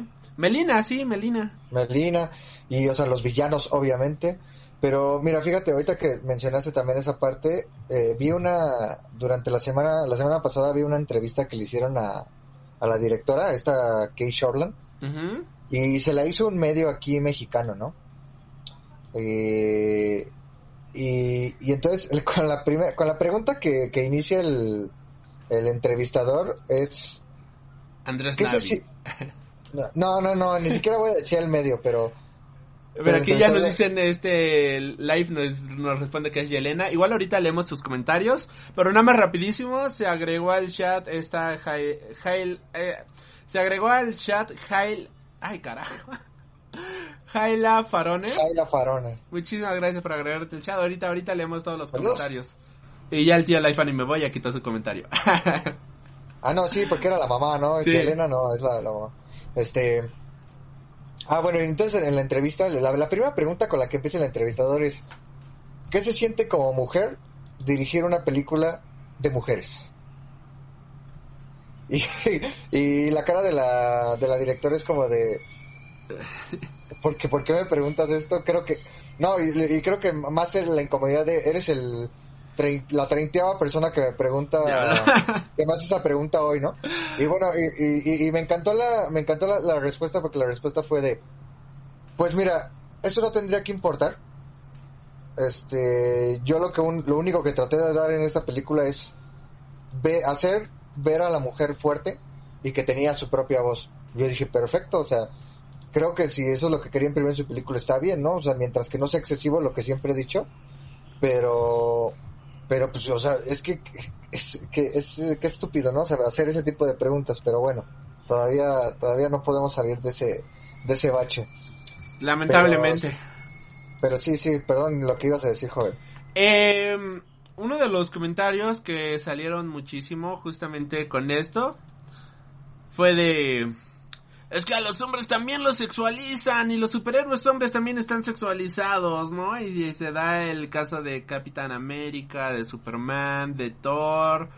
Y es como, ok, sí, pero todas las malditas mujeres, por, perdón por decir malditas, pero todas las mujeres antes salían sus atuendos, sus armaduras y demás, era solamente un brasier. Era solamente ser el icono sexual. Así que para cerrar con ese tema, pues decir, dudes, o sea, las mujeres no son nuestro deleite sexual. Nuestro... Las mujeres no, no, no son objetos sexuales ni tienen por qué estar sexualizados. Mucho menos las superheroínas son mujeres que tratan de inspirar a otros hombres, que tratan de inspirar a otras mujeres, a otras personas, a otros humanos, si no, en, si no encajan en hombre mujer, bueno, pues a otros humanos, maldita sea. Tienen que ser personajes poderosos, tienen que ser personajes que tengan una propia moralidad, tengan sus propios valores, y con esto no me refiero a las falsas moralidades de, ay, si yo este aviento la piedra y voy todos los fines de semana a la iglesia. No, no dejémonos de esas estupideces, sino personajes que te inspiren, personajes que han sufrido, personajes reales, personajes que estén allá afuera y que sean justamente eh, seres poderosos, ¿no? Que estén ahí, que las vea una niña y diga, maldita sea yo de grande quiero ser como ella, ¿no? Que lo vea un niño y diga, maldita sea yo de grande quiero ser como ella. Eh, algo que me dejó esta película, que de hecho me quedé pensando después de ver esta película, es que un mensaje que queda clarísimo de esta cinta es el hecho de que te dice, tú no te dejes manipular por absolutamente nadie. Tú eres una persona única en el maldito mundo y tienes que luchar por tu propia libertad, tienes que luchar por tu libre albedrío, por decirlo de cierta manera. Tienes que ser una persona a la cual eh, sea fuerte, una persona que sea decidida y no importa que tengas una familia disfuncional, no importa que el mundo se te esté cayendo encima, tú sal allá afuera y lucha por tu vida, ¿no? Y fue un mensaje que dije, ok, está, está bastante bueno este mensaje. Y es algo que justamente en esta película te recuerdan, que te lo dicen todo el tiempo y dije, si una niña logra justamente entender este mensaje, si una niña dice, claro, yo no me voy a dejar manipular por nadie. Es como, bien, Natacha ya has inspirado a una niña, Natacha ya has inspirado a una persona. Y eso es lo que deberían de hacer los héroes. Es como algo que deberían de hacer todas estas personas. Eh, y pues eso, no, no, no sé si, si, ¿Quieres agregar algo a esto antes de leer con los comentarios y ya irnos directamente con, con los spoilers? No, nada más que, digo, espero, ¿no? Que ya se nos vaya quitando toda esa, esa cosa, ¿no? Que y aparte, sobre todo, que juzguemos lo que siempre decimos, ¿no? O sea, la, la película como el producto que es, como el medio de entretenimiento y, y, y que es una película que nos cuenta una historia, que tiene desarrollo de personajes, así es como se tiene que evaluar. No si el protagonista es un hombre, una mujer o un perro, ¿no? Simplemente el, pues el, la- el, el producto, sea, eso es lo que tenemos que ver. Exactamente. Y leyendo rápido comentarios, tenemos que Jaila dice, hola, yo aún no veo, aún no la veo, pero ya llegué a escuchar el podcast y sufro de spoilers, valdrá la pena. Ok, Lo muchísimas gracias. Este, aquí nos fueron cara Red Guardian, muchísimas gracias. La, Allen Marcel nos dice, ya tengo todos los memes para mañana, las apuestas están 50% Kang, 50% por otro lado Loki y 50% Mephisto. eh, Allen Marcel igual nos dice, 20 por el Locodrilo, Loquidrilo, 10 por el oficinista de Contafuria, que tenía todas las piedras del infinito y más. ¿Te imaginas que él termine siendo el villano el día de mañana? Que diga, jajaja, yo soy el dueño de todas las piedras del infinito. Nada manches. Nada, va a ser la, la de la TVA. ah, chica. sí. O sea, en Marvel no es tan complejo. No. Ya, nos ha troleado ya en dos series, entonces que nos troleen esta no, no se ve sorpresivo. Una va a ser ella. Dos. Yo creo que va a ser un Loki primordial, el, el Loki primigenio. Pues puede ser, ¿eh? Puede ser, pero... Pero estaría como que cañón, ¿no? Porque... Bueno, no, digo, sí sería sorpresivo. Ya, ya lo veremos el día Sí, de sí, mañana. porque ir- irse por lo de la TVA sería como que lo sencillo, ¿no? Sí, no, y, y vamos a ver, a ver qué tal, a ver si dan la sorpresa. A ver, sí, sí, a ver qué tal. Aquí ponen Loki Drilo, carita de corazón. Y, Loki y de Veracruz. El Loki de Veracruz, exactamente. Y ponen, está mejor físico la mamá, Ugu. Justamente de eso es lo que... Uy, sí. Pero bueno, ay, Es, bueno. que, es que Rachel Weisz es Rachel Weisz, entonces... Es muy guapa, eh, la actriz. Es muy bonita. No, sí, es muy guapa. Desde joven. Se ve igualita. Oye, sí, ¿qué puedo con esta gente que no envejece? Sí, no, Es como-. ¿Qué onda, no? O sea, ¿por qué, ¿por qué se siguen viendo tan...? Y incluso la propia Scarlett Johansson estaba viendo eh, antes ella de... de- en un reportaje que hicieron de, de su carrera fílmica y demás. Es Ajá. como mierda, tiene la misma cara de niña, o sea... No, y también, ¿sabes quién es la otra? Esta, la protagonista de las películas de Resident Evil, Mila Jovovich. Mila Jovovich. O sea, ella no envejece un año. Y lo peor de todo es que tiene hijas y se clona. Oye, qué gran sorpresa que la hija de Mila Jovovich es la es Natasha de niña, ¿eh? Sí. De hecho, cuando estaba viendo la película, yo dije, sí es, sí es, y ya salgo de ver la película y veo Facebook y, y si era. este, ajá, y que dice, la, la hija de Mila Jovovich es la pequeña Natasha, bla, bla, yo, entonces, ah, sí era. sí, sí, sí. no, ¿cómo se clona esa mujer? Sí, entonces vamos a tener películas de Resident para el rato. Ahí No, su- sí, ahí, ahí está la saga. Sí, Resi- es- ahorita van a aprovechar para las historias de Resident Evil cuando ella era joven, ya cuando crezca más, ya cuando era mayor, después Resident- cuando... Ajá, No, no, no, o sea, vamos a tener saga para rato, ¿no? Y... sí, eh. Lo reemplazo, ahí está. Resident Evil Babies. ¿Cuál es su bebé favorito, señor Moore? ¿Cuál es su zombie favorito, bebé?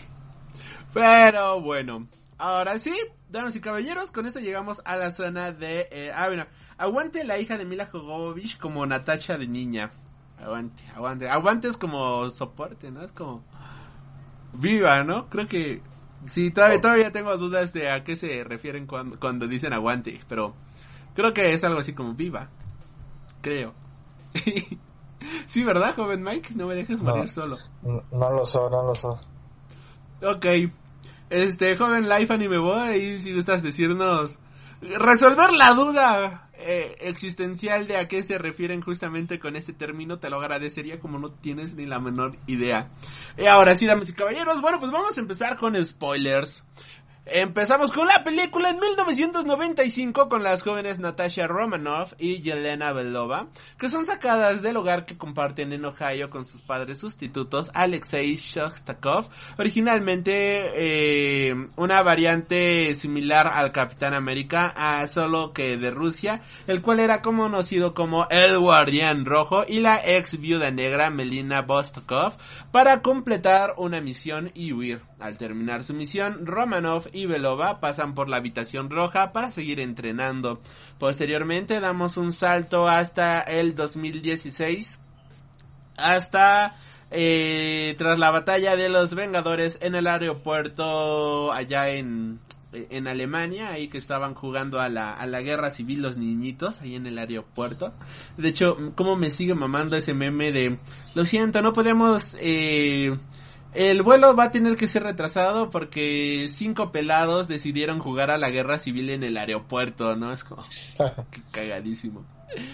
Y pues Natasha decide huir y mientras huye resulta que descubre que la habitación roja continúa existiendo algo que le llama muchísimo la atención justamente a Natasha porque ella juraba y perjuraba haber destruido dicha organización malévola y ahora pues con aliados inesperados va a tener que destruir la habitación roja, esta instalación de entrenamiento soviético de Marvel en el cual pues entrenan a las espías altamente especializadas conocidas como las viudas negras.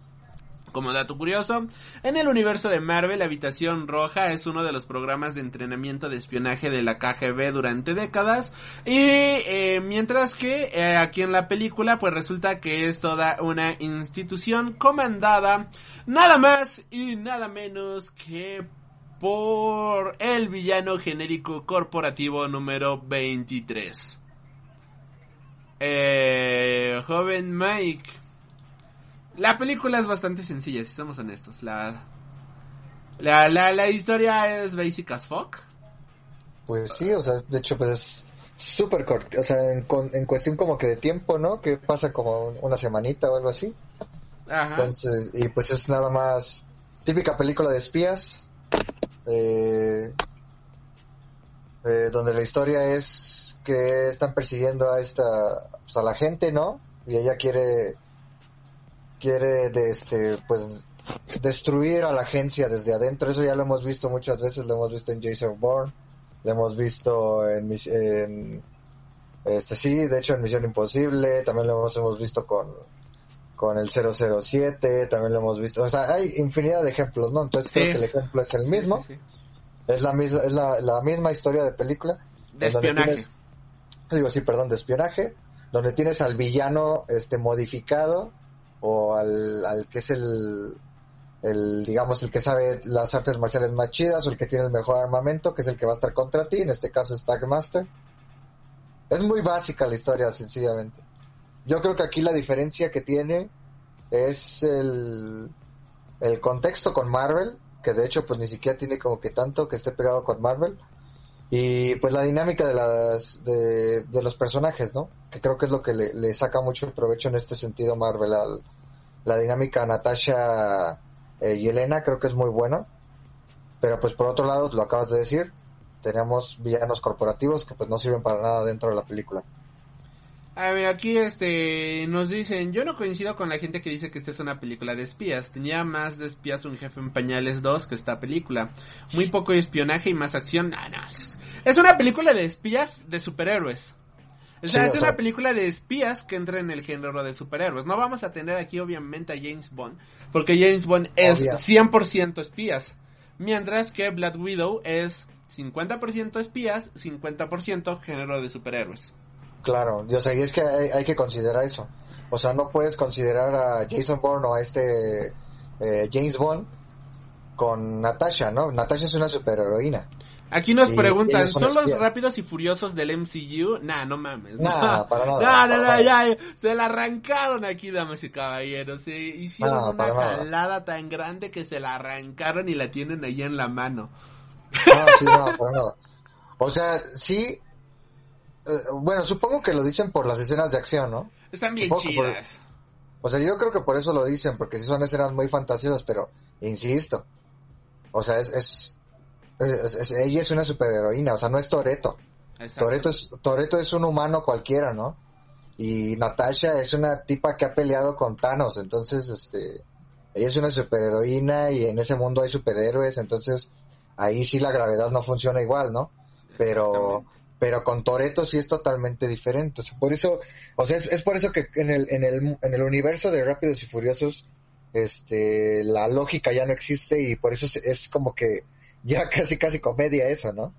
Pero aquí, pues, estás hablando de, pues, de... Sí, del dije con el mundo de, que han establecido desde la primera película de Hulk y Iron Man. Ajá, exacto. O sea, entonces, aquí sí la situación es diferente. O sea, no, no, no creo que podría considerarse el Fast and Furious del MCU. Aquí nos ponen tuve fe. ok. Eh, gracias por tener fe. Eh, um, La familia es primero. Hablando de los pilares que corresponden a una película del género de superhéroes, joven Mike. Algo Ajá. que ahorita tocamos fue el tema de la acción que acabas de tocar y pues ya aprovechando vamos a hablar de la acción.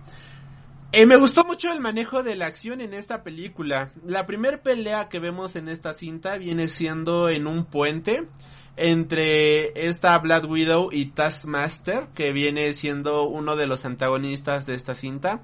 Y es una acción muy contenida, o sea, es una acción de golpes, es una acción eh, muy cuerpo a cuerpo, no tenemos grandes explosiones, no tenemos eh, nada que digas, ah, wow, no, la, eh, la gran producción cinematográfica, no, no, no, o sea, tenemos una muy buena coreografía y demás. Y algo que me gustó muchísimo de eh, la, la manera en la cual vemos eh, evolucionar la acción. La segunda escena de acción, Black Widow contra su hermana, reencontrándose, una pelea que ya escala un poquito más. Ahí ya tenemos una persecución, ya tenemos disparos, tenemos algo más emocionante. La siguiente secuencia de acción, liberar al guardián rojo de la cárcel para que los ayude a encontrar justamente la, la habitación roja. ¿Y qué es lo que tenemos? Helicópteros involucrados, una gran avalancha, eh, peleas campales. ¿Y qué es la última gran escena de acción? Pelear justamente en la habitación roja, eh, con una nave explotando en el cielo, ahí este peleando en el aire mientras esto explota, grandes secuencias de acción y demás. O sea, fue una acción muy escalada, fue una acción que fue evolucionando progresivamente a lo largo de la película. Y fíjate que esto es de lo que yo ya extrañaba, joven Mike que este tipo de acción súper exagerada, que este tipo de acción ya era algo que no habíamos visto en el cine o en el género de superhéroes desde hace un buen rato. Que, ok, WandaVision tiene su final explosivo, pero al final del día es una acción muy contenida, ¿no? Ya con esta, eh, con esta Agatha. Sí es acción, pero acción bien contenida.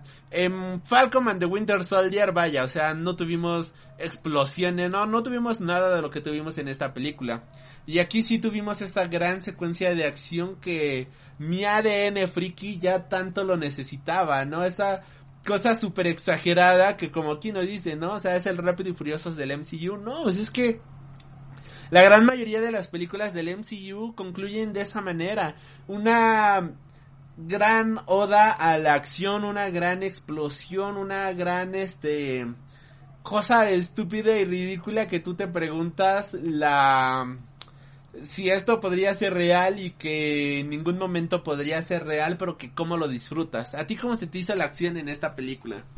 No, o sea, definitivamente sí es, es, es otro nivel. Es muy entretenida. Las, eh, de hecho, fue algo de lo que más me gustó. Las, la- las peleas, las coreografías este, de batalla, creo que es de lo que más me gustó. Eh, pero luego, por ejemplo, en el caso de la escena de Red Guardian, cuando lo van a rescatar, siento yo que es como, como destrucción sin sentido. Eh, porque realmente, pues, pues no tenía caso que hicieran las cosas así, ¿no?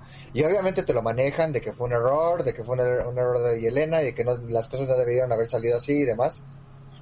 Pero siento que es como que mucha destrucción sin sentido. Y, y si algo yo le, yo le he eh, venerado, a diferencia de DC a Marvel, es que siempre han tenido como que, en, co- cuidado entre comillas en ese tipo de cosas, ¿no? Porque pues, ya ves, desde la Avengers 1 siempre tuvieron como que el cuidado entre comillas de, pues vamos a cuidar a las personas, todo eso, o igual en 2, en Sokovia, igual, ¿no? Como que siempre trataban de evacuar a la gente Ajá. y, y, o sea, y, y comparado con Man of Steel, ¿no? De que destruyendo Metrópolis a diestra y siniestra y toda la gente ahí muerta, o sea, este, o sea, sí es una diferencia muy cañona, ¿no? Ajá, aquí, claro, pues, claro.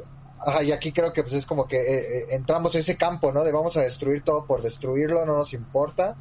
Este, que se caiga la base lunar, este, O sea, ¿cuánta gente no trabajaba en ese lugar? Hablando de personas del aseo, de la limpieza, técnicos. Ellos te aseguro que, o sea, en esa base lunar. Ellos te no, aseguro que no escaparon. pues en la cárcel. Pues en la cárcel todos se murieron. sí. Y pues, y pues tú dime, era una cárcel, no era lavarse de Hydra, ¿no? Como para que se murieran. Entonces, o sea, te digo, es siento yo que es destrucción sin sentido, pero bueno.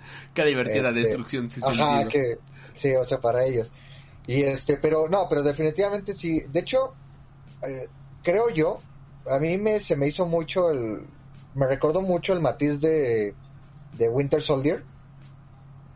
Eh, como igual la dirección de cámaras y todo. No, no estoy seguro si será el mismo este director, pero Ahorita lo checamos, joven Mike. Ajá, Tú continúa sí. y ahorita vemos esto. se me hizo mu- mu- muy, muy, parecido. Igual como lo dije también en el, en el podcast de Falcon and the Winter Soldier. eh, porque de hecho se me, se me hace que, que, que van como que de la misma línea. La diferencia es que siento, y desafortunadamente, que con Black Widow como que no se terminó de cuajar muy bien. O sea, siento que quisieron llevar esa línea de, de, de Winter Soldier y de hecho la premisa que tenían en cuanto a la trata como de blancas, porque pues o sea, es lo que te plantean, pero sin... Y está bien cabrón ese tema. Ajá, exacto. O sea, siento que ese tema estaba muy chido para desarrollarlo como con la misma temática de The Winter Soldier, pero no lo supieron cuajar, creo yo. O sea, la verdad siento que sí deja de ver mucho en ese, en ese sentido. Y, y pues, o sea, lo, lo que veo que aquí que dice que la debilidad de Taz, este Life Anime Go, dice la, la, la debilidad de Taskmaster es el agua. Es el agua. No, la persiguió Natasha y le dio ventaja. Exacto, o sea, es que eh, va- varios de esos, de, de- de ese tipo de detallitos en el guion hacen que la película no tenga nada de sentido, ¿no? O sea, como por ejemplo, eh, eh, precisamente eso, ¿no? O sea, eh, eh, es ese tipo de cosas de que mucho Deus Ex Máquina, o sea, de, eh, pasas de un Deus, Deus Ex Máquina a otro y a otro y otro y otro y todo va escalando hasta el nivel de que, o sea, por ejemplo, es que es, es estúpido, ¿no? O sea, cae como de 20 metros de altura esta Natasha y no le pasa nada, ¿no? Pues saber Y- cómo caer. Pues y sí, que es de- otro buen de- gag cae- de esta película. Cae, cae, cae en una pose, ¿no? Que, si Sí. te soy honesto, no me había puesto a pensar en las poses de Natasha. ¿Tú sí? ¿No? Pues sí es la burla de este Deadpool. Fíjate que hasta que vi esta película, Ajá. dije, oh, es la caída de superhéroes. Sí, la verdad, la- ese, ese chiste robado de Deadpool, ¿eh? Sí. Ese de- Deadpool lo hizo desde la primera película. Este, bueno, nada más rapidísimo. El Sí. director de la fotografía de esta película se llama Gabriel Bernstein. Ajá. Y él hizo la. Fue el cinematógrafo para Black Widow. Bueno, obviamente Black Widow. La serie de MacGyver. Agent Carter. La, las series de Agent Carter. Y para Marvel también hizo. El Marvel One Shot Agent Carter y Marvel One Shot Item 47, al igual que la serie. Él no estuvo en la. Pero mira, fue igual de Blade 2. Mm. El Aro 2, entre varias más. Caraballo, también del 86, o sea, ya, ya tiene sus anillos el señor. Pero también, de igual manera, trabajó en Marvel en las películas de Iron Man, Guardianes de la Galaxia, Black Widow y Los Vengadores. Órale, no, pues sí tiene, ya tiene ratito ahí historia. Sí, ya, ya tiene sus años el don. Sí, sí, sí. Uy, mira, y es mexicano. ¿A poco? Gabriel Bernstein, nacido el 9 de mayo de 1941 en la Ciudad de México, Distrito Federal. México, eh, bueno, ahí bla bla bla bla bla bla. Eh, es conocido por ser el cinematógrafo y director de películas como Iron Man, eh, Guardianes de la Galaxia, Black Widow, el- eh, entre varios más. Órale, qué chingón. No Órale. sabía eso. Ni yo, ¿eh? Hasta ahorita que lo dices. Ok, continuamos, joven Michael. Continuamos. Sí, bueno, y pues bueno, básicamente es lo que digo, ¿no? De que sí tiene muchos huecos este ahí, muchos errores en el guion y que hace que se vuelva estúpido dentro de la misma película, ¿no? Aquí nos ponen, puedo caer, pero con estilo. No estoy cayendo, no estamos volando, estamos cayendo con estilo. Exactamente. Pero sí. Entonces eso es lo que lo que a mí me dio mucha mucha decepción de la película. Y por eso te digo que siento que está como que fuera de del lugar, sobre todo por lo igual, lo de los villanos. Sé que Misterio a lo mejor no fue el mejor villano dentro de, de, de las películas de, de Marvel, pero yo insisto, ¿no? Que desde, si no mal recuerdo, fue, eh, no sé si fue este, ay, ¿cómo se llama el cuervo? ¿Cuál Bueno, cuervo? Este... Ma- Michael Keaton, ¿cómo se llama? Ah, ya, ya, yo, yo pensé que hablabas del hijo del que se murió, ¿no? Este, mm, el buitre, ¿no? El buitre, el buitre. No sé, es que no recuerdo si fue, si fue Vulture o fue antes este Hela. Pero creo que, o sea, pero llevábamos una villanos. Y Vulture son del mismo año. Pero primero salió, si ya sabamos, este, el buitre salió en junio, julio Ajá. del 2017. Y Hela salió en noviembre del 2017 con la película de Thor Ragnarok. Ok. Sí, porque es que te digo, recuerdo que era era Vulture, era Hela, luego teníamos a Thanos. Este, no recuerdo qué otras películas teníamos por ahí. Y este, Luego tuvimos la de Wakanda, tuvimos Ándale, Capitana. Marvel. Killmonger tuvimos, es cierto. Este, en Capitana, ¿quiénes fueron los Skrulls, no? ¿O Los? Skrulls, los Skrulls como tal. Eh, no hubo eh, un sí. villano en- así en específico. Tuvimos después a Ant-Man and the Wasp. Ant-Man, que también hay que Ghost, la villana como- Ghost a mí me gusta bastante también. Pues es así, pero siento que no, o sea, tanto en Capitana como en Ant-Man and the Wasp creo que no tienen tanta relevancia los villanos. Es que en pues, Ant-Man eh, and the Wasp no es un villano tal cual. O sea, no hay villano. Hay antagonista. Ah, bueno, sí hay un villano. Que se diríamos que es el. ¿Cómo se llama? Que, que es el villano genérico corporativo número 23 que se quiere robar la, la maletita y que termina Ajá. siendo un cliché bien horrible. Sí, sí, sí. Pero de ahí en fuera no hay tal cual un villano villano. Y el personaje que interpreta de Ghost en ese momento es antagonista, pero está muy cool. Ajá, sí, sí, claro, es como... Sí, sí, sí.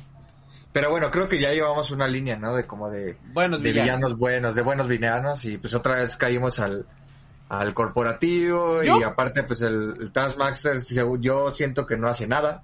Muy, muy desperdiciado, demasiado desperdiciado. Ok, ok, ok, ok.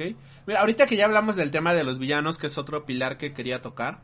Este, ya vámonos por aquí. Eh, um, mira, yo Taskmaster lo siento bien desperdiciado, si te soy honesto. Pero, el otro villano, el villano corporativo número 26, fíjate Ajá. que sí me gustó, joven Mike. Me gustó por el contexto que le dan, de que solamente por ser un hombre que tiene dinero y por tener gran poder piensa que puede abusar de los demás. Y en ese Ajá. sentido me gusta el hecho de el arte imitando la realidad, el entretenimiento imitando la, la verdad. De hecho había salido un meme, no sé si tú lo viste, que es Homero saliendo del cine y dice, oh, ¿quién diría que Harvey Weinstein era el villano de Black Widow? Y, y este, y yo dije, ah, ok, excelente meme porque tiene toda la maldita razón, ¿no? O sea, el tipo dueño de empresas, el tipo adinerado que piensa que solamente por tener dinero puede abusar física y mentalmente de las mujeres. Pero Y es- pues ve, o sea, inc- inclusive cae en el mismo cliché. O sea, no te le puede acercar, o no le puede hacer daño simplemente por sus feromonas, ¿no? O sea, por ser hombre, no me puede hacer nada. sí. O Pero- sea, y entonces como de, Pero, por favor, o sea, me lo pero está, está tomando cool, pero está cool, o sea, yo, yo sí lo veo y pienso en, ok, o sea, agarraron un tema serio y lo están haciendo interesante. No, siento que fue de lazy writers, o sea, neta que no, ya no quisieron pensarle más y dijeron, ¿cómo le hacemos? Ah, pues así, nunca lo hemos hecho en una película. O sea, mejor, ne- neta hubiera preferido que sí fuera, este, psicológicamente como, como se, de- como, como te lo habían planteado, ¿no? Ok. Que de, que de manera psicológica, o sea, que ella tuviera un trauma así tan cañón, que no pudiera acercarse porque psicológicamente ya tiene en la mente que no puede acercarse al, pues al, al a este güey, ¿no? Al villano. Pero eso de la fue como de, no manches, otro Deus Ex Máquina. ¿Cuántos más a la lista de Deus Ex Máquina de la película? No, ¿Sabes cuál es el peor de, bueno, el peor lazy writer que existe en la historia?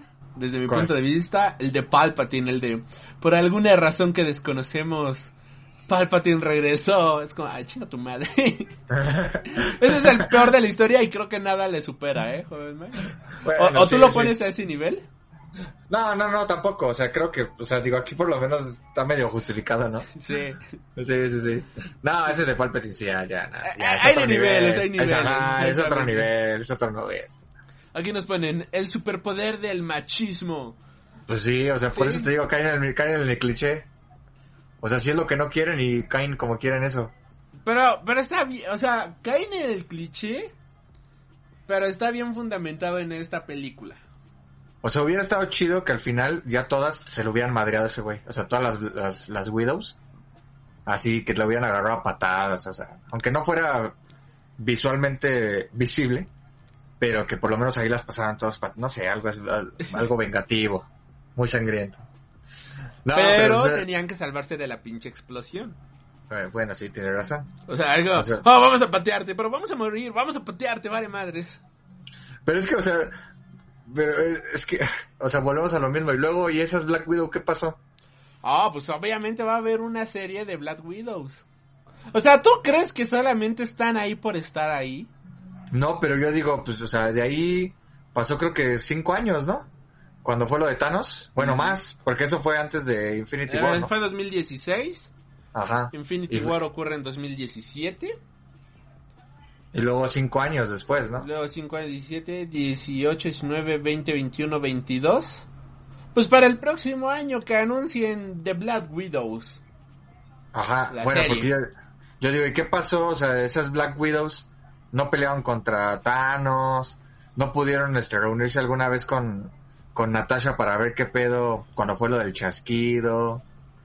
Obviamente se pueden sacar muchas cosas, ¿no? De que fueron las que se llevó este Thanos con el chasquido, pero, pero pues te digo, o sea, me estás diciendo que tienes como 20, y bueno, y aparte hay muchas más, ¿no? Según por lo que dijeron. Hay muchísimas repartidas en el Y, mundo. y ese es un gran error de la película. O sea, ¿cómo es posible, joven Mike, Ajá. que Natasha pueda escapar así libremente del mundo? Ajá. Puede estar en donde quiera. Si según este tipo tiene puede puede derrocar imperios y poner reyes, ¿no? Casi casi y es como, güey. Y no la pudiste encontrar en Noruega hasta que mandaron una carta ya. Es como, Pues es ¿really? que, pues es que te digo, o sea, o sea, ve, ve, ve el- a los clichés en los que cae en la película y te digo, y no quiero meterme en el tema del de feminismo y machismo porque creo que habla- habla- cuando hablas de esto caes en ese tipo de cosas, pero, o sea, No, al- es que al- no, no, no, ca- no es caer en ese tipo de cosas, es que el guion es estúpido en algunas partes. o sea, es que mira, mira tú, tú velo tú desde perspectiva y, y compáralo. A, los, a la media hora, no sé cuánto tiempo que liberas a este güey, al Red Guardian, Ajá. este, pues te lo plantean como el comedy relief, ¿no? Como un estúpido, este, que, que está ahogado como que en desgracia y vive de sus tiempos de gloria y demás. Y, y pues no lo, eh, ellas están enojadas con él porque, pues por eso, ¿no? Porque fue, los engañó y porque los dejó ir con el, al, al ¿cómo se llama? Red Room. Ajá, Red la, Room y la- ya, ¿no? la habitación roja, ajá. Pero cuando llegan con su mamá, y su mamá literal les dice que ella es la que, pues ella hace el químico y todas esas estupideces, pues ella no le dice nada simplemente porque es su mamá, ¿no?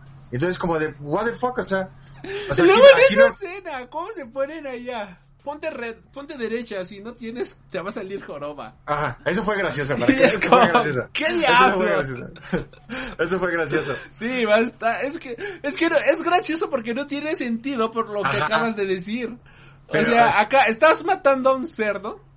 Estás demostrando que eres mala, mala de Malolandia. Pero le estás diciendo a tu hija, ponte derecha. Pero tú no eres mi madre, te va a salir joroba. Ponte derecha y acábate tu comida. Ajá. ¿Cómo? Y o sea, y entonces te digo, ese tipo de, te digo, caes, caes- caes en el cliché, en el cliché de, de que, de que estás haciendo las cosas mal y aparte, otra vez, lazy writing. O sea, no me estás diciendo como que, eh, o sea, no me estás justificando nada las cosas, ¿no? O sea, pues el mismo de nivel de enojo que tienes con tu papá también lo tienes con tu mamá. O eh, con ella no porque es una Black Widow. O con ella no porque es, por eso te digo, caer en lo mismo, ¿no? O porque es una mujer. Pues no, o sea, que sea exactamente lo mismo, ¿no?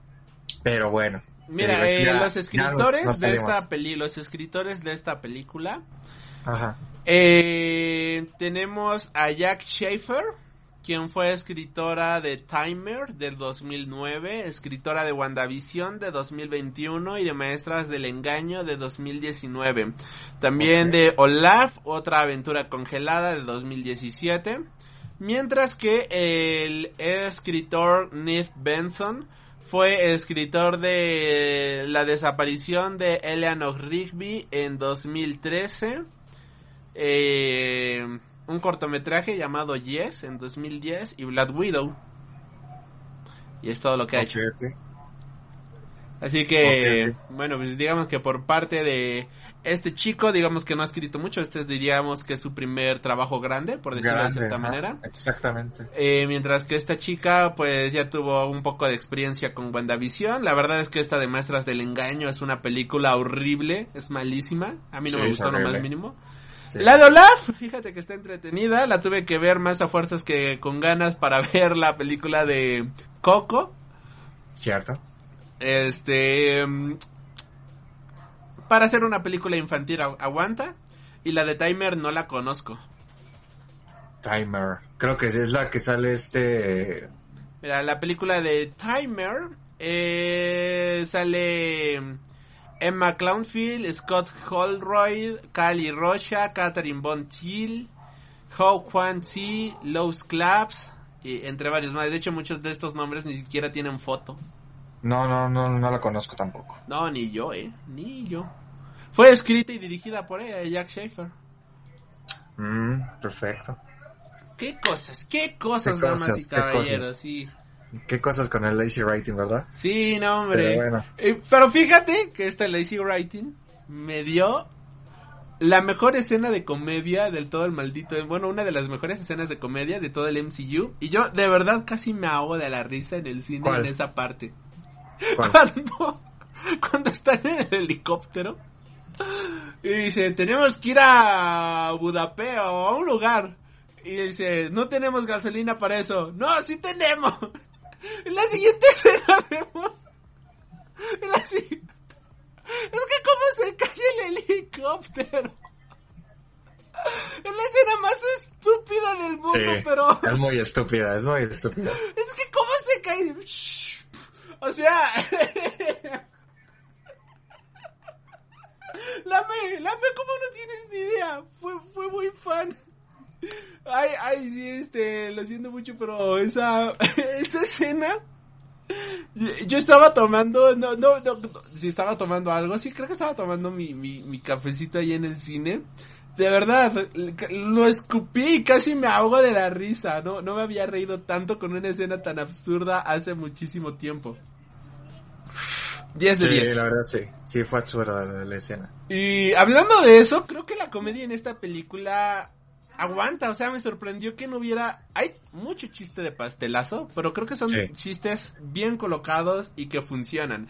Porque al menos no, no salí molesto, por ejemplo, hay otras películas, hay otras series que veo y, y es como, ah, damn, ya es como ya, ¿no? O sea, ya cállate, ¿no? Y te dan ganas de meterte y darle el zape. Y aquí yo veo esta película y fíjate que me gustó que me la pasé bien con la comedia que nos presentaron. Sí, sí, sí, de hecho también no se me hace como que invasiva. O sea, sí, como dices, tiene sus chistes de pastelazo y, y algunas cosas que te quedas como, "Ah, por favor. Pero creo que sí está como que nivelada. De hecho, a mi parecer, no te, no te corta como que el ritmo de, del dramatismo ni nada, ¿no? O sea, creo que está, está bien. O sea, por ejemplo, esa escena de donde está este Red Guardian y Yelena cuando están platicando los dos que empiezan a cantar y eso. Este siento que está está padre la escena, o sea, no no está no está como que de más. No. Y, no. y es y esa sí podría ser una escena de más, pero está padre porque te, pues, te ayuda como para conectar a los dos personajes, ¿no? O sea, creo que ese tipo de escenas sí sirven. Pero pues luego ya, o sea, me metes lo del puerco y cosas, o sea, no manches, ¿eh? ese tipo de cosas sí están muy fuera del guion. Pero bueno. Un poquito, un poquito. ¿Y qué otra cosa tend- tendríamos que valorar en una película de superhéroes? El propio protagonismo de la heroína, su camino del héroe, joven Mike. Sí, sí, totalmente. Y cuéntanos, joven Mike, por favor. Bueno, nada más rapidísimo, aquí estos comentarios que ponen, ese final Ah. hubiera sido copia del Rey León. Ok, no me acuerdo de qué final, pero... Ok. Este, tiene que salir en Ojo de Halcón, me imagino que se refiere a la... A la hermana, así que pues sí, la vamos a ver ahí, lo Sí, más seguro. yo De hecho, creo. pues, Ajá. me Por imagino que que, va a ser sí. como la villana en un inicio y después se van a unir para enfrentarse a otro, a un villano mayor, como siempre ocurre. Eh, bueno, para mí lo mejor fue Red Guardian. Me encantó el personaje. A mí también me divirtió mucho el personaje. No lo odié como muchos, la verdad se me hizo cool. Y ponen, A mí en- también. Y igual nos ponen, en esa escena de todos comiendo debería de salir Toreto de una Ugu. Hay, Oh. hay un meme de Toreto Pues- ahí comiendo y ya estoy harto de los memes de la familia de Toreto. Es como ya, por favor, ya. Pero fíjate, sí, ahí hubiera quedado Toreto. O sea, tan mala fue la escena que hubiera quedado diciendo la familia es primero. La familia está reunida de nuevo. Ajá. Lo que sea por la familia. ah, te- tengo una duda, joven Mike. Ajá. ¿Qué pasó? La, tú que sí ves esas películas, ¿es real esa frase de es poderoso pero no tan fuerte como la familia? No estoy seguro, créeme, yo veo las películas y no, no estoy seguro, pero creo que sí, o sea, es que hay tantas frases así que dicen en la en las películas en general, porque no nada más en estas, sino en todas. Pero o sea, pero sí, o sea, regularmente recurrentemente siempre es este todo por la familia. Por ejemplo, eso de tu F, eso sí. O sea, el- te digo que cuando llevan al espacio era de tienes que llegar con fe y cosas por el estilo. O sea, puras neta, así. neta. Ah, no mames. Ajá, sí, entonces por eso te digo, siempre es eso de la de, de, de, de, de la familia siempre es recurrente ahí, entonces creo que por eso son tantos los memes, pero eh, digo, con certeza no te lo podría decir, pero estoy, podría decirte que sí. Un fondo por cada que Toreto diga familia. No, sí, sí creo que sí saldrías pedo del, del, del cine. Ok, perfecto. ¿Y cómo viste el camino del héroe de Natasha en esta ocasión? Y no solamente de Natasha, sino pues también de la nueva incorporación del MCU que viene siendo Yelena y el buen Alexei, alias el Guardián Rojo. Pues mira, en el, en el caso de Yelena, creo que muy bien. Digo, me, me- a mí, para mí fue lo mejor de la película. Me encantó mucho el personaje y la personalidad que le dieron. Porque es como una Black Widow, pero un poco más rebelde, ¿no? Yo lo sentí así, o sea, esa personalidad. Eh, que igual, este, aunque se ve que es un poco, por lo mismo de su rebeldía, que es, que digamos que le tira un poco más también al, al tinte, este, eh, de antihéroe, pues, se ve que también tiene esa parte heroica, ¿no? Que le gusta hacer las cosas bien y que le gusta ayudar. Y creo que es algo que le beneficia mucho al, al personaje. Y creo que sobre todo como un, un sustituto de esta, de esta Natasha, creo que está muy, muy, muy bien. Aparte es joven, es Florence Pugh, es una excelente actriz. Está muy guapa también. Y, y pues nada, o sea, yo creo que para estos New Avengers que se viene, eh, pues mm, qué mejor incorporación, ¿no? O sea, ya, yo creo que más, si, si ahora me dicen que no va a haber New Avengers, creo que estamos, este, estamos mal, ¿no? Estamos por otro camino. Ya están Ah, todas las bases A sentadas. ella la veo más para los Thunderbolts. Pues bueno, también, ¿eh? Para los Thunderbolts. Sí, sí, sí puede ser. O sea, pero yo creo que por, por ahí va todo encaminado, ¿no? Y bueno, en el caso de, de Natasha, aquí pues es lo que te comentaba al principio, ¿no? De que son como sentimientos encontrados porque, mira, no me pareció malo, No me pareció malo su desarrollo como camino del héroe y demás, pero siento yo que está fuera de lugar. Porque obviamente tú ya sabes que Natasha ya murió, sabes que ya no va a regresar en el MCU, bueno, por lo menos eh, no próximamente, pero sabes que ya no va a regresar. Y pues sabes que todo lo que pase aquí pues ya no importa porque pues al final ya murió, ¿no? O sea, es como me cuentas una historia inter, pero pero pues y luego, o sea, ¿qué, qué repercusión va a tener si ya vimos tan todo lo que pasó dentro, todo lo que pasó después, ¿no? Y, y quizás si me hubieran dado algo como para, eh, eh, ¿cómo decirlo? Como para encariñarme más al ver ahora Endgame o al ver este Infinity War, creo que eso hubiera sido, y creo que te lo tratan de dar con la parte del chaleco. O sea, es como que ese gancho de, ah, mira, es que pues, eso es lo sentimental y eso, pero ah, yo a mi parecer creo que no, no dan a ese, eh, eh, no, no nos dan ese punto en el cual nos encariñamos tanto con Natasha, porque de por sí el cariño ya lo tenemos, pero no, no nos dan ese, es- ese punto para encariñarnos con el personaje, eh, eh, para, para poder apreciarlo en otra película, ¿no? Y pues, por ejemplo, decepcionante, ¿no? O sea, yo dos cosas decepcionantes que, que tuve en, en este camino del héroe que dices. El primero, pues el funeral. Yo yo esperaba ver en, en su película, esperaba ver su funeral. Yo, yo pensé que iba a ser la última escena, y sí fue la última escena, pero no fue el funeral, simplemente fue la tumba, ¿no? La lápida ahí. La lápida. O sea, yo sí esperaba ver como Tony Stark, yo esperaba ver un funeral a Natasha. Yo también. Fíjate que yo eh, iba ya ahí con los pañuelos preparados para Sí. ver el funeral. Y volvemos a lo mismo. Natasha no tiene funeral solamente porque, ¿por qué? Porque es la mujer y solamente sirvió a los hombres. No, no, bueno. ¿Eh? ¿Maldito machista? No, de- de- No, no es cierto. No, no, no, y- pero fuera de mamada, sí esperaba ver un funeral. Sí me lo dejaron a deber. No, yo también, mira, lo entiendo. Está fuera de presupuesto. No ibas a traer a todos los actores como con Tony Stark. Iba a ser muy difícil ver un funeral de, de Natasha. Pero siento que por lo menos uno representativo hubiera estado chido, ¿no? O sea, verlos así como que llevaban el, el ataúd, o sea, algo, ¿no? O sea, algo que me hubieran puesto, creo que hubiera estado chido, no nada más la lápida. Pero bueno, eso es primera parte. Y segundo, lo de Budapest. Yo recuerdo... Creo que todo el mundo se que, le, que nos dejó a deber Budapest. Pues es que no se supone que iba a ser parte de la trama de la película. O sea, sí te lo mencionan, pero yo recuerdo que, que decían, vamos a ver lo de Budapest en la película. Yo recuerdo eso. No, tú me, tú me desengañarás, pero yo recuerdo que eso era el... No, sí, sí se de mencionaba cosas. de que sí se promocionó como que aquí vamos a conocer qué ocurrió en Budapest. Y o sea, ¿y qué, qué, pasó ahí? O sea, nos quitaron todo Budapest. Yo, neta que yo esperaba ver eso. Era Bueno, de- en Budapest mató supuestamente al al dueño de la del Black Room, del Red de la, de la habitación roja. ¿Y a poco no hubiera sido una buena escena introductoria esa? O sea, después de la de los niños. Ah, pero es que la escena de introducción estuvo de huevos. No, por eso te digo, o sea, por eso te digo, la de la introducción hubiera sido esa. Luego ya aparece este el logo de Black Widow y todo. Y luego ya me metes 10 minutos la historia de Budapest. Y luego ya pones 20 años después. Bueno, no, ¿cuánto fue? Como 5 años. 15 ¿no? 15 años después y ya. me sigues con toda- 2016. sigue toda la historia normal y me quitas la, la parte del puerco y todo eso.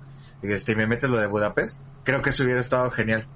Pero pues no, no, no lo dejaron. Entonces es como que otra decepción de por parte de, de ese desarrollo. Porque yo creo que todos queríamos ver qué pasaba en Budapest. ¿no? Sí, no, coincido completamente. Como que a lo largo de toda la fase, toda, todas estas fases de Marvel nos han vendido la idea de Budapest y el contrario de, ay, ¿te acuerdas de lo de Budapest y demás? Sí. Yo hasta por un momento cuando dijo, ¿qué tipo de, ar de balas deja esto en la pared? Y ella dice, no son balas, son flechas. Yo dije, bien, si viene el flashback de qué pasó en Budapest. Sí. Y de repente Exacto. no tuvimos el flashback y ya no tuvimos nada y Budapest valió madres y fue de, ah, bueno. Y mira, y no lo descarto. No lo descarto. No, no dudo que en la serie de Hawkeye un capítulo sea Budapest. No lo descarto porque, o sea, por lo que se ve al final con escena post créditos, eh, pues creo que por- a lo mejor se va a ver un poquito de la trama, ¿no? De lo que va a ser Hawkeye. Y pues a lo mejor va a estar relacionado el Red Room y va a estar relacionado, o sea, no sé, no sé cómo vaya a estar por ahí, pero te digo, no, no dudaría que en, en Hawkeye den un poco de Budapest también. Posiblemente podría ser, ojalá que, que nos den Budapest. Y de hecho, fíjate que sería un buen gancho, porque seamos honestos. ¿Quién, quién tiene hype por ver Hawkeye? Bueno, ¿quién tenía hype por ver Falcon en The Winter Soldier? Seamos honestos, ¿quién tuvo hype por ver Falcon and the Winter Soldier? ¿A ti Bueno, te hypeaba ver semana con semana un episodio? A mí no. O sea, no me hypeaba, pero sí lo disfrutaba. Te digo, o sea, Ah, yo también lo disfrutaba, pero... Mira, te digo, yo a lo mejor soy de los raritos, pero yo hasta la fecha me sigue gustando más que WandaVision. Ok. ¿Más que Loki? Pues es que Loki estos últimos capítulos ha puesto bueno. La neta se ha puesto chido. Sí, sí, coincido. De hecho, yo empecé tirándole hate a Loki los primeros episodios y ahorita es de, oh, Oh, qué bonito. Oh, qué, qué sorpresa, qué sorpresa. Ajá, sí, ya que me acabe mañana va a estar bueno. Ay, a lo mejor yo sí me desvelo, ¿eh? Ya, Porque- no manches, traumado. No, es que es que mañana tengo varias cosas que hacer, tengo que Ah, salir. ok. Y no, no, a lo mejor y no, no me quedo aquí, este, no voy a estar en la casa, vaya, así como gran parte del día. Bueno, yo de Y- hecho tampoco no puedo verlo mañana. O sea, yo lo vería hasta el jueves. Ok, no, Con y todos los spoilers. cuando llegue tengo que hacer cosas de trabajo y demás, o sea, no... Sí. O sea, ponle, me voy en la mañana, regreso al mediodía, a las 11 de la mañana, ¿no? Si me voy desde las 8 o 9. Pero Sí. regresando tengo cosas que hacer, o sea, no le podría poner atención al capítulo, así que es como, mierda, prefiero estar desvelado y disfrutar de la serie Sí. a perdérmelo. no, sí, sí, está bien, está bien. Lo que sí es que no voy a hacer video de madrugada. Creo que los videos que menos disfruto del canal son los de WandaVision, que se oye mi voz toda de sueño. Que pinches videos que los grababa a las 4 de la mañana, 4 o 5 de la mañana, y mi voz de... Ay, aquí vimos a, a este... Y es como, ay, pinche Alri, habla bien, me cagas, ¿cómo hablas con sueño? Así que no, no lo voy a hacer en la madrugada, lo voy a hacer en el stream de Twitch de algún otro día. Pero sí, Mejor. Sí, Sí, mejor, sí, mejor, mejor. Pudiste esperarte cinco horas más y ya grabarlo bonito. Pero no, el traumado, El traumado, exacto. eh, El fanboy. el fanboy. sí, ¿para qué te digo que no? Sí, sí. Y pues nada, conclusiones. ¿Qué tal del, del 0 al 100, joven Mike? O si no quieres dar calificación, la pones en tu top 5, tu top 3, tu top 1 de películas de Marvel, eh, película de superhéroe, la pones así en algún top. ¿Qué onda? Así ya conclusiones finales. Pues mira, eh, no la pongo en mis top, definitivamente. Ni siquiera Ni- top 10. Mm, pues tendría que ver mi top 10, pero estoy seguro que no, que no entraría a mi top 10. Ok. Este, si le pongo calificación, pues 8, ¿no? Buena onda, 7-5. Eh, y pues como conclusión, mira, creo que es una buena despedida para Natasha, pero ya lo escucharon a lo largo del programa, ¿no? Para mí creo que sí está fuera de lugar. Creo que mm, si hubiera sido, o si hubiera sido esto hace cuatro años, eh, Otro gallo la- cantaría. Exacto, la historia hubiera sido diferente, inclusive la muerte de Natasha hubiera dolido muchísimo más.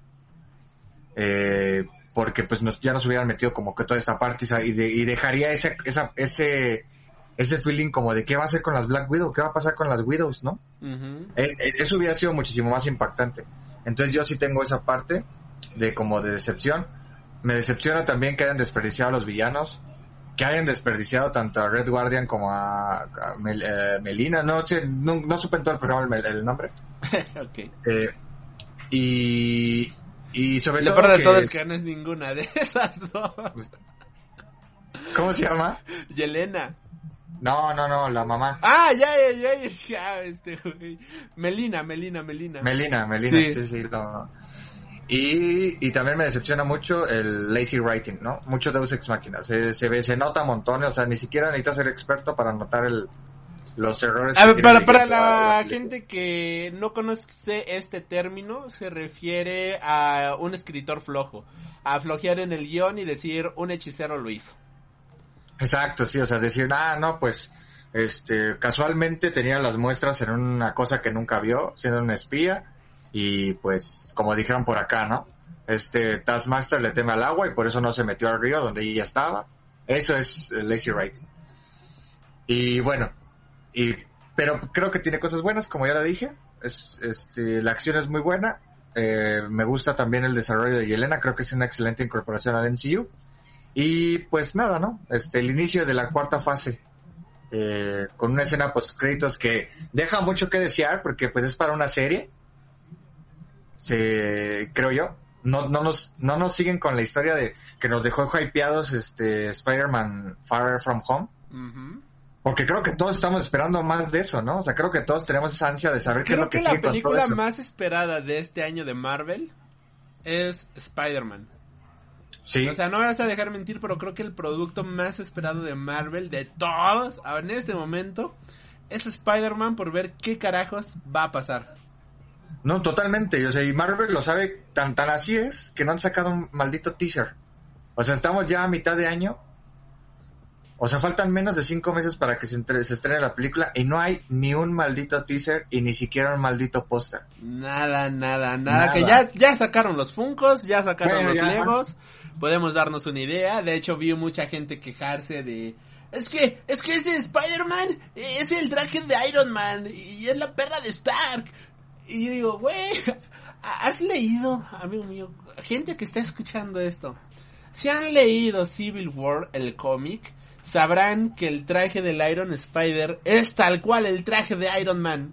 Aquí le están dejando la eh, eh, el vistazo a que es Spider-Man todavía.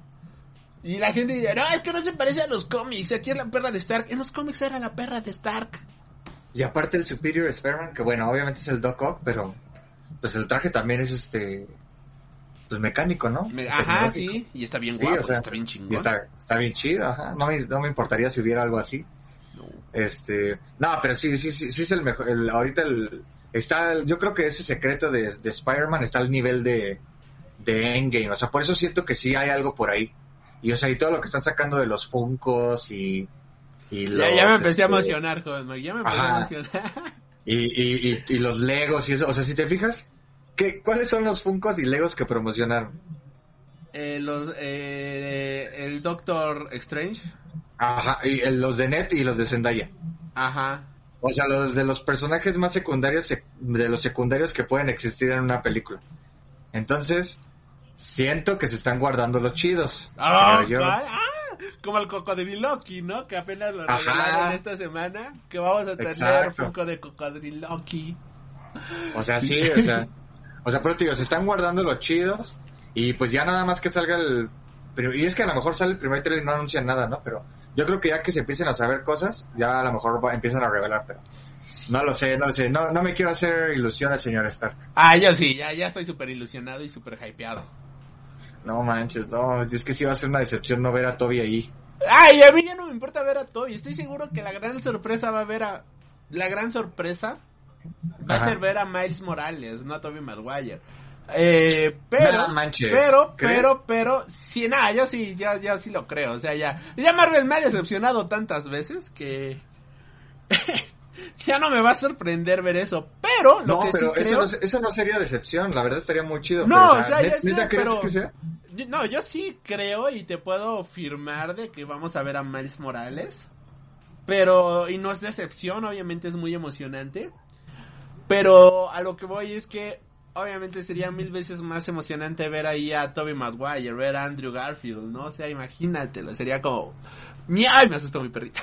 Sería como mierda, o sea, quiere huevos, ¿no? Poderlos ver en Spider-Verse y demás. Pero Es aún así neta, o creo sea- que la película va a ser buena. Sí, aunque fuera una escena de cinco minutos, un maldito cameo ahí, yo creo que valdría totalmente el boleto verlos, o sea... Es que yo creo que el, el error que la gente cree es que piensa que la película va a tratar de ellos, ¿no? Ajá. Pero pues que, pero tiene que quedar claro que no es así. O sea, es la película de Tom Holland. Bueno, y este Ya es el podcast, podcast de Black Widow. Ah, bueno, sí, claro. Diez minutos hablando de Spider-Man, no le cae mal a nadie.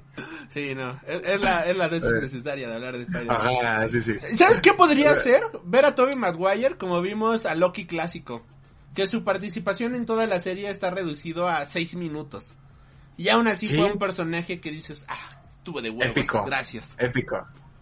Podría ser Sí, lo mismo. sí. Exacto, sí, puede ser algo así. O sea, te digo, un pequeño cameo, ¿no? O sea, no es necesario que tenga su super escena o algo, o, o que toda la película esté con este Tom, ¿no? O sea, creo que simplemente que haga un cameo es más que suficiente.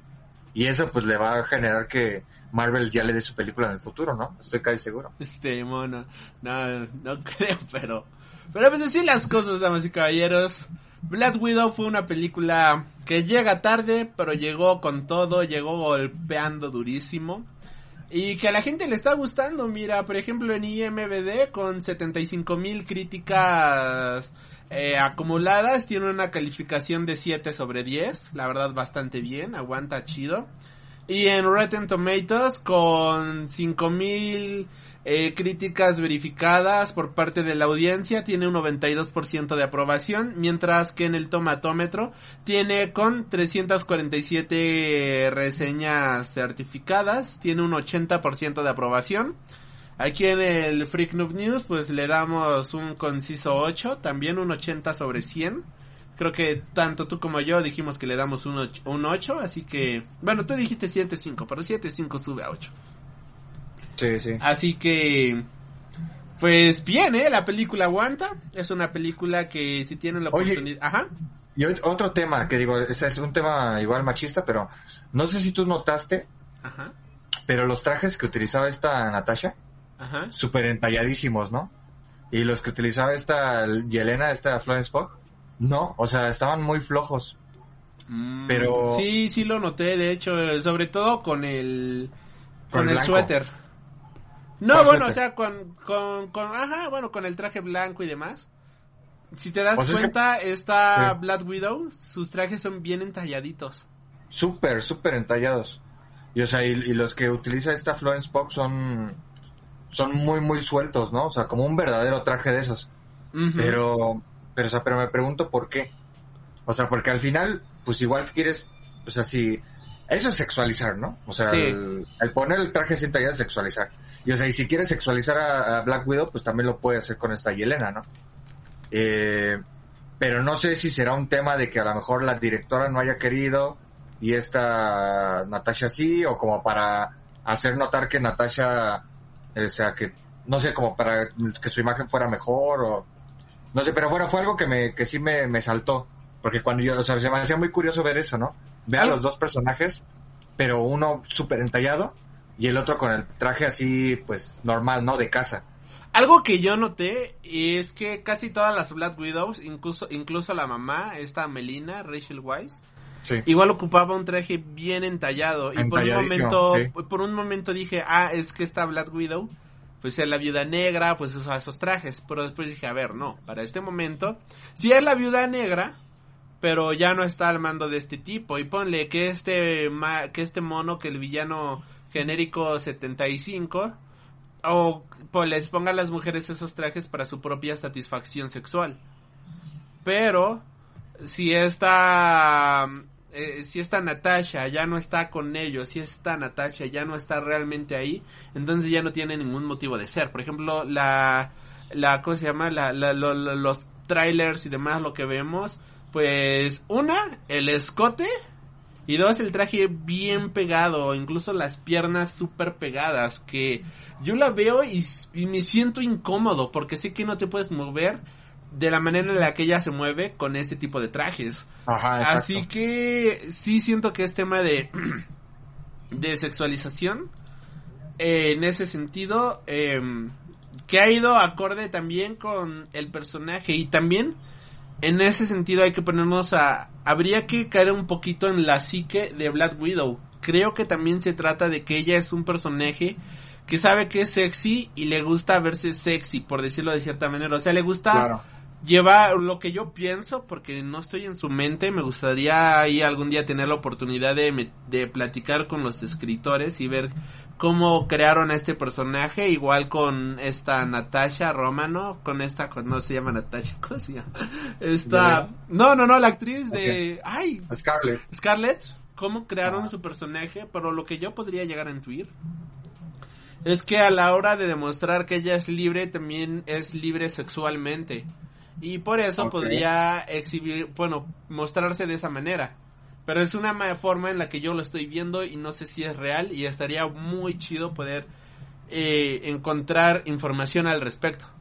Pues bien, me lo vendiste bien. De hecho, incluso ca- caería en el mismo, o sea, con la misma lógica para esta eh, Yelena, ¿no? Porque es lo mismo que te decía, o sea, e- ella, pues la personalidad que le pusieron es como de rebelde, y a lo mejor pues ella no quiere utilizar esos trajes, ella los utiliza más cómodos.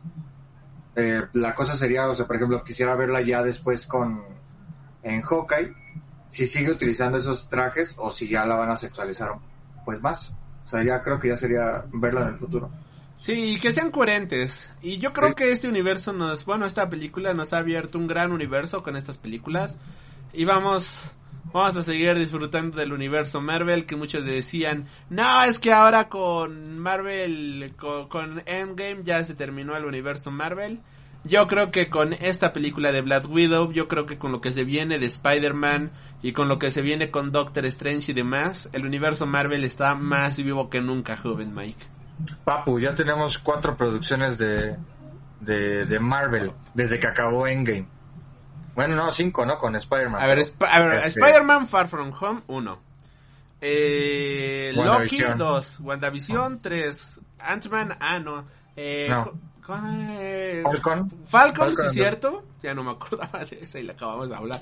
Falcon Ajá. 4. Black Widow 5. En agosto se viene What If. En agosto también se viene Hawkeye. 7. Después de septiembre vamos a tener Shang-Chi, Shang-Chi 8. Noviembre Eternals. Eh, diciembre Spider-Man. Ahí van 10 producciones. Y lo peor de todo es que para este otoño también va a llegar Miss Marvel y She-Hulk. O sea, 12 producciones. Igual ya, ya lo contamos. Ah, ok, ok. O sea, antes de que empiece el 2022, vamos allá a tener 12 producciones del MCU. Sí. 12 o sea, posteriores a Endgame. Ármense decían- Civil War 2, obviamente. ¿Eh? Ármense Civil War 2, ya, ya. Ándele, ya, claro ya que sí. tenemos producto. Y decían que no había. Y decían que el MCU se iba a morir. Después de Endgame. No, no, papus. Está, está más vivo que nunca. Y pues, jovenazo. eh, ya nada más que agregar, joven Mike. Nada, ya se dijo todo. Perfecto, pues muchísimas gracias por habernos, habernos acompañado en esta ocasión. Eh, recuerda que puedes seguir al joven Mike y sus fotos a cosplayers bastante bizarros, extraños y sexys a través de su cuenta de Instagram, la cual es Mike Macacos. ¿Es correcto, joven Mike? Así es. De igual manera, recuerda que puedes seguirnos completamente en vivo para hablar de My Hero Academia todas las semanas a través de Twitch, que ahí luego las platiquitas se ponen bastante guapas. ¡Oh, joven Mike! Salió una teoría en el último stream bien chida.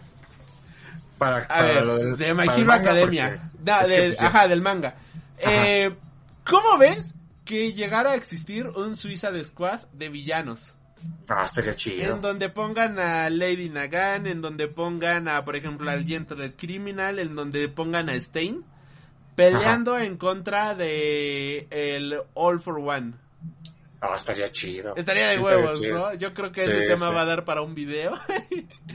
y pues... Que se, que se- que se Ajá. está poniendo, se está poniendo chido, ¿eh? Este último capítulo estuvo bueno. Bueno, digo, del anime, no, de la, no del manga. Ah, sí, sí, sí, sí. Porque sí, ya las pasantías, todo, ¿no? O sea, ya vemos ahora sí como un verdadero héroe este Endeavor dando consejos. ¿Sabes qué es lo malo? Lo único malo ¿Qué? que sentí, que el avance, creo que el siguiente episodio va a ser de relleno.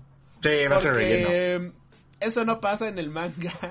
Sí, no. de Pero lo pues, que vemos. Pero, pero, Es que pero. no sé. eh, ajá. a, mi, a mi perspectiva, digo, tú me lo vas a decir que ya lo leíste, pero yo siento que ya se viene todo lo denso. Es que ya estamos en lo denso. O sea, Ajá. ¿qué es lo que Y- hizo Hawks en el capítulo, no pasado, porque ya va, en el capítulo antepasado con este Best Genius? Ajá. Es como, ah, mi Best Genius, hermoso bebé. Exacto, o sea, y entonces yo creo que se la como lo van a tratar como que de llevársela leve y van a ir metiendo eh, relleno, ¿no? Porque si no, pues se acabarían unos cinco capítulos todo el, todo lo que resta del arco. No, y, y la otra, la música. Ponle atención a la música de este episodio. Igual ustedes pongan la- atención a la música de este episodio. ¿A quién te recuerda esa música, joven Mike? Ay, no me acuerdo. O sea, Me cayó, él, ¿Cómo es poner atención? no sé, bueno, para quien ya vio esto, pues es el mismo soundtrack que ocuparon con All for One y parte del suite cuando pelea con All Might. O sea que ya te Mm. empiezan a dar spoiler de quién se de quién va a, a regresar, de quién está detrás de todo. O sea, por eso hay que ponerle atención a la música, damas y caballeros. El, ma- el anime se está poniendo bien guapo, se está poniendo bien bueno. De hecho, ya nos damos cuenta de que ya es curioso que ya pareciera que la clase A contra la clase B ya se siente incluso de otra temporada, porque lo que estamos viendo ahorita ya es algo completamente diferente. Sí, exacto. Y, y está muy bueno. Sigan el manga completamente gratis a través de la aplicación de, de la Shonen Jump. Que de hecho es que no me alcanza para el manga. Es gratis. Puedes leerlo legalmente en español. Así que les invito a descargarse esa aplicación si quieren leerlo. También hay vigilantes. Que vigilantes ya también se está poniendo bien denso. O sea, ahorita está en un momento de que no sabes si cierto personaje está vivo o muerto, que te quedas con qué diablos está pasando. De hecho, ya también hay una guerra en el arco de vigilantes que que es como, ¿por qué? O sea, vigilantes me gusta bastante porque era como está densa la historia, de hecho pues van contra traficantes de drogas y demás. Ajá. Eh, o sea, sí, sí es 100% más, a, es una historia pues más violenta que que, que My Hero Academia. Pero mantenía como que esa alegría, ¿no? Koichi siempre era feliz, está Pop Step y era, ah, son chidos, nos la llevamos bien. De hecho ahí tenemos un arco con la lavadorcita, que Ajá. es como, ok. Y te la lleva chido, ¿no? Y ahorita sí está bien densa la historia, es como, ah, vamos a cortarnos las venas un rato. Pero sí, está, está muy disfrutable esas historias. Si les gustan los superhéroes, pues hay una muy buena alternativa. Eh, ya saben, en vivo sea a través de Twitch. Me encuentran como Alri Freak. Enlaces en la cajita de la descripción. Y este podcast puedes descargarlo, joven Mike. Ya no estamos en radio.com. Pero sí puedes encontrar ahí los últimos tres programas, al igual que Speakler porque pues, ya no es redituable, honestamente. La mayoría de las escuchas son de Spotify, iBox, Apple y demás. Y digamos que esas plataformas sí teníamos 20, 30 escuchas y pagar el host ahí, pues digamos, ya no es redituable. Así que pues esas ya no estamos. Solamente los últimos tres programas, que es lo único que te permiten completamente gratis. Pero sí eh, puedes encontrarnos a través de Spotify, Amazon Music, Apple Podcast, este Google Podcast, a través de YouTube, en caso de que estés escuchando esto en audio, pues estamos completamente en vivo a través de YouTube, eh, a través de Mixcloud también, que es una plataforma medio olvidada, pero pues también ahí estamos para TuneIn Radio, claro que sí, ahí para que, que nos puedan seguir semana con semana. Eh, muchas gracias a todas las personas que nos acompañaron en esta ocasión, que fue Saraí, que siempre nos acompaña en todos los programas, a Life Anime Bo, al tío Allen Marcel, a Jaila Farron, a muchísimas gracias por habernos acompañado en esta ocasión. Y joven Mike, eh, ¿algo más para cerrar o ya nada? No, nada, muchas gracias a todos los escuchas. Pues muchísimas gracias por haber estado aquí y recuerda, supera tus límites plus, Plus ultra. Ultra. Y hasta la próxima.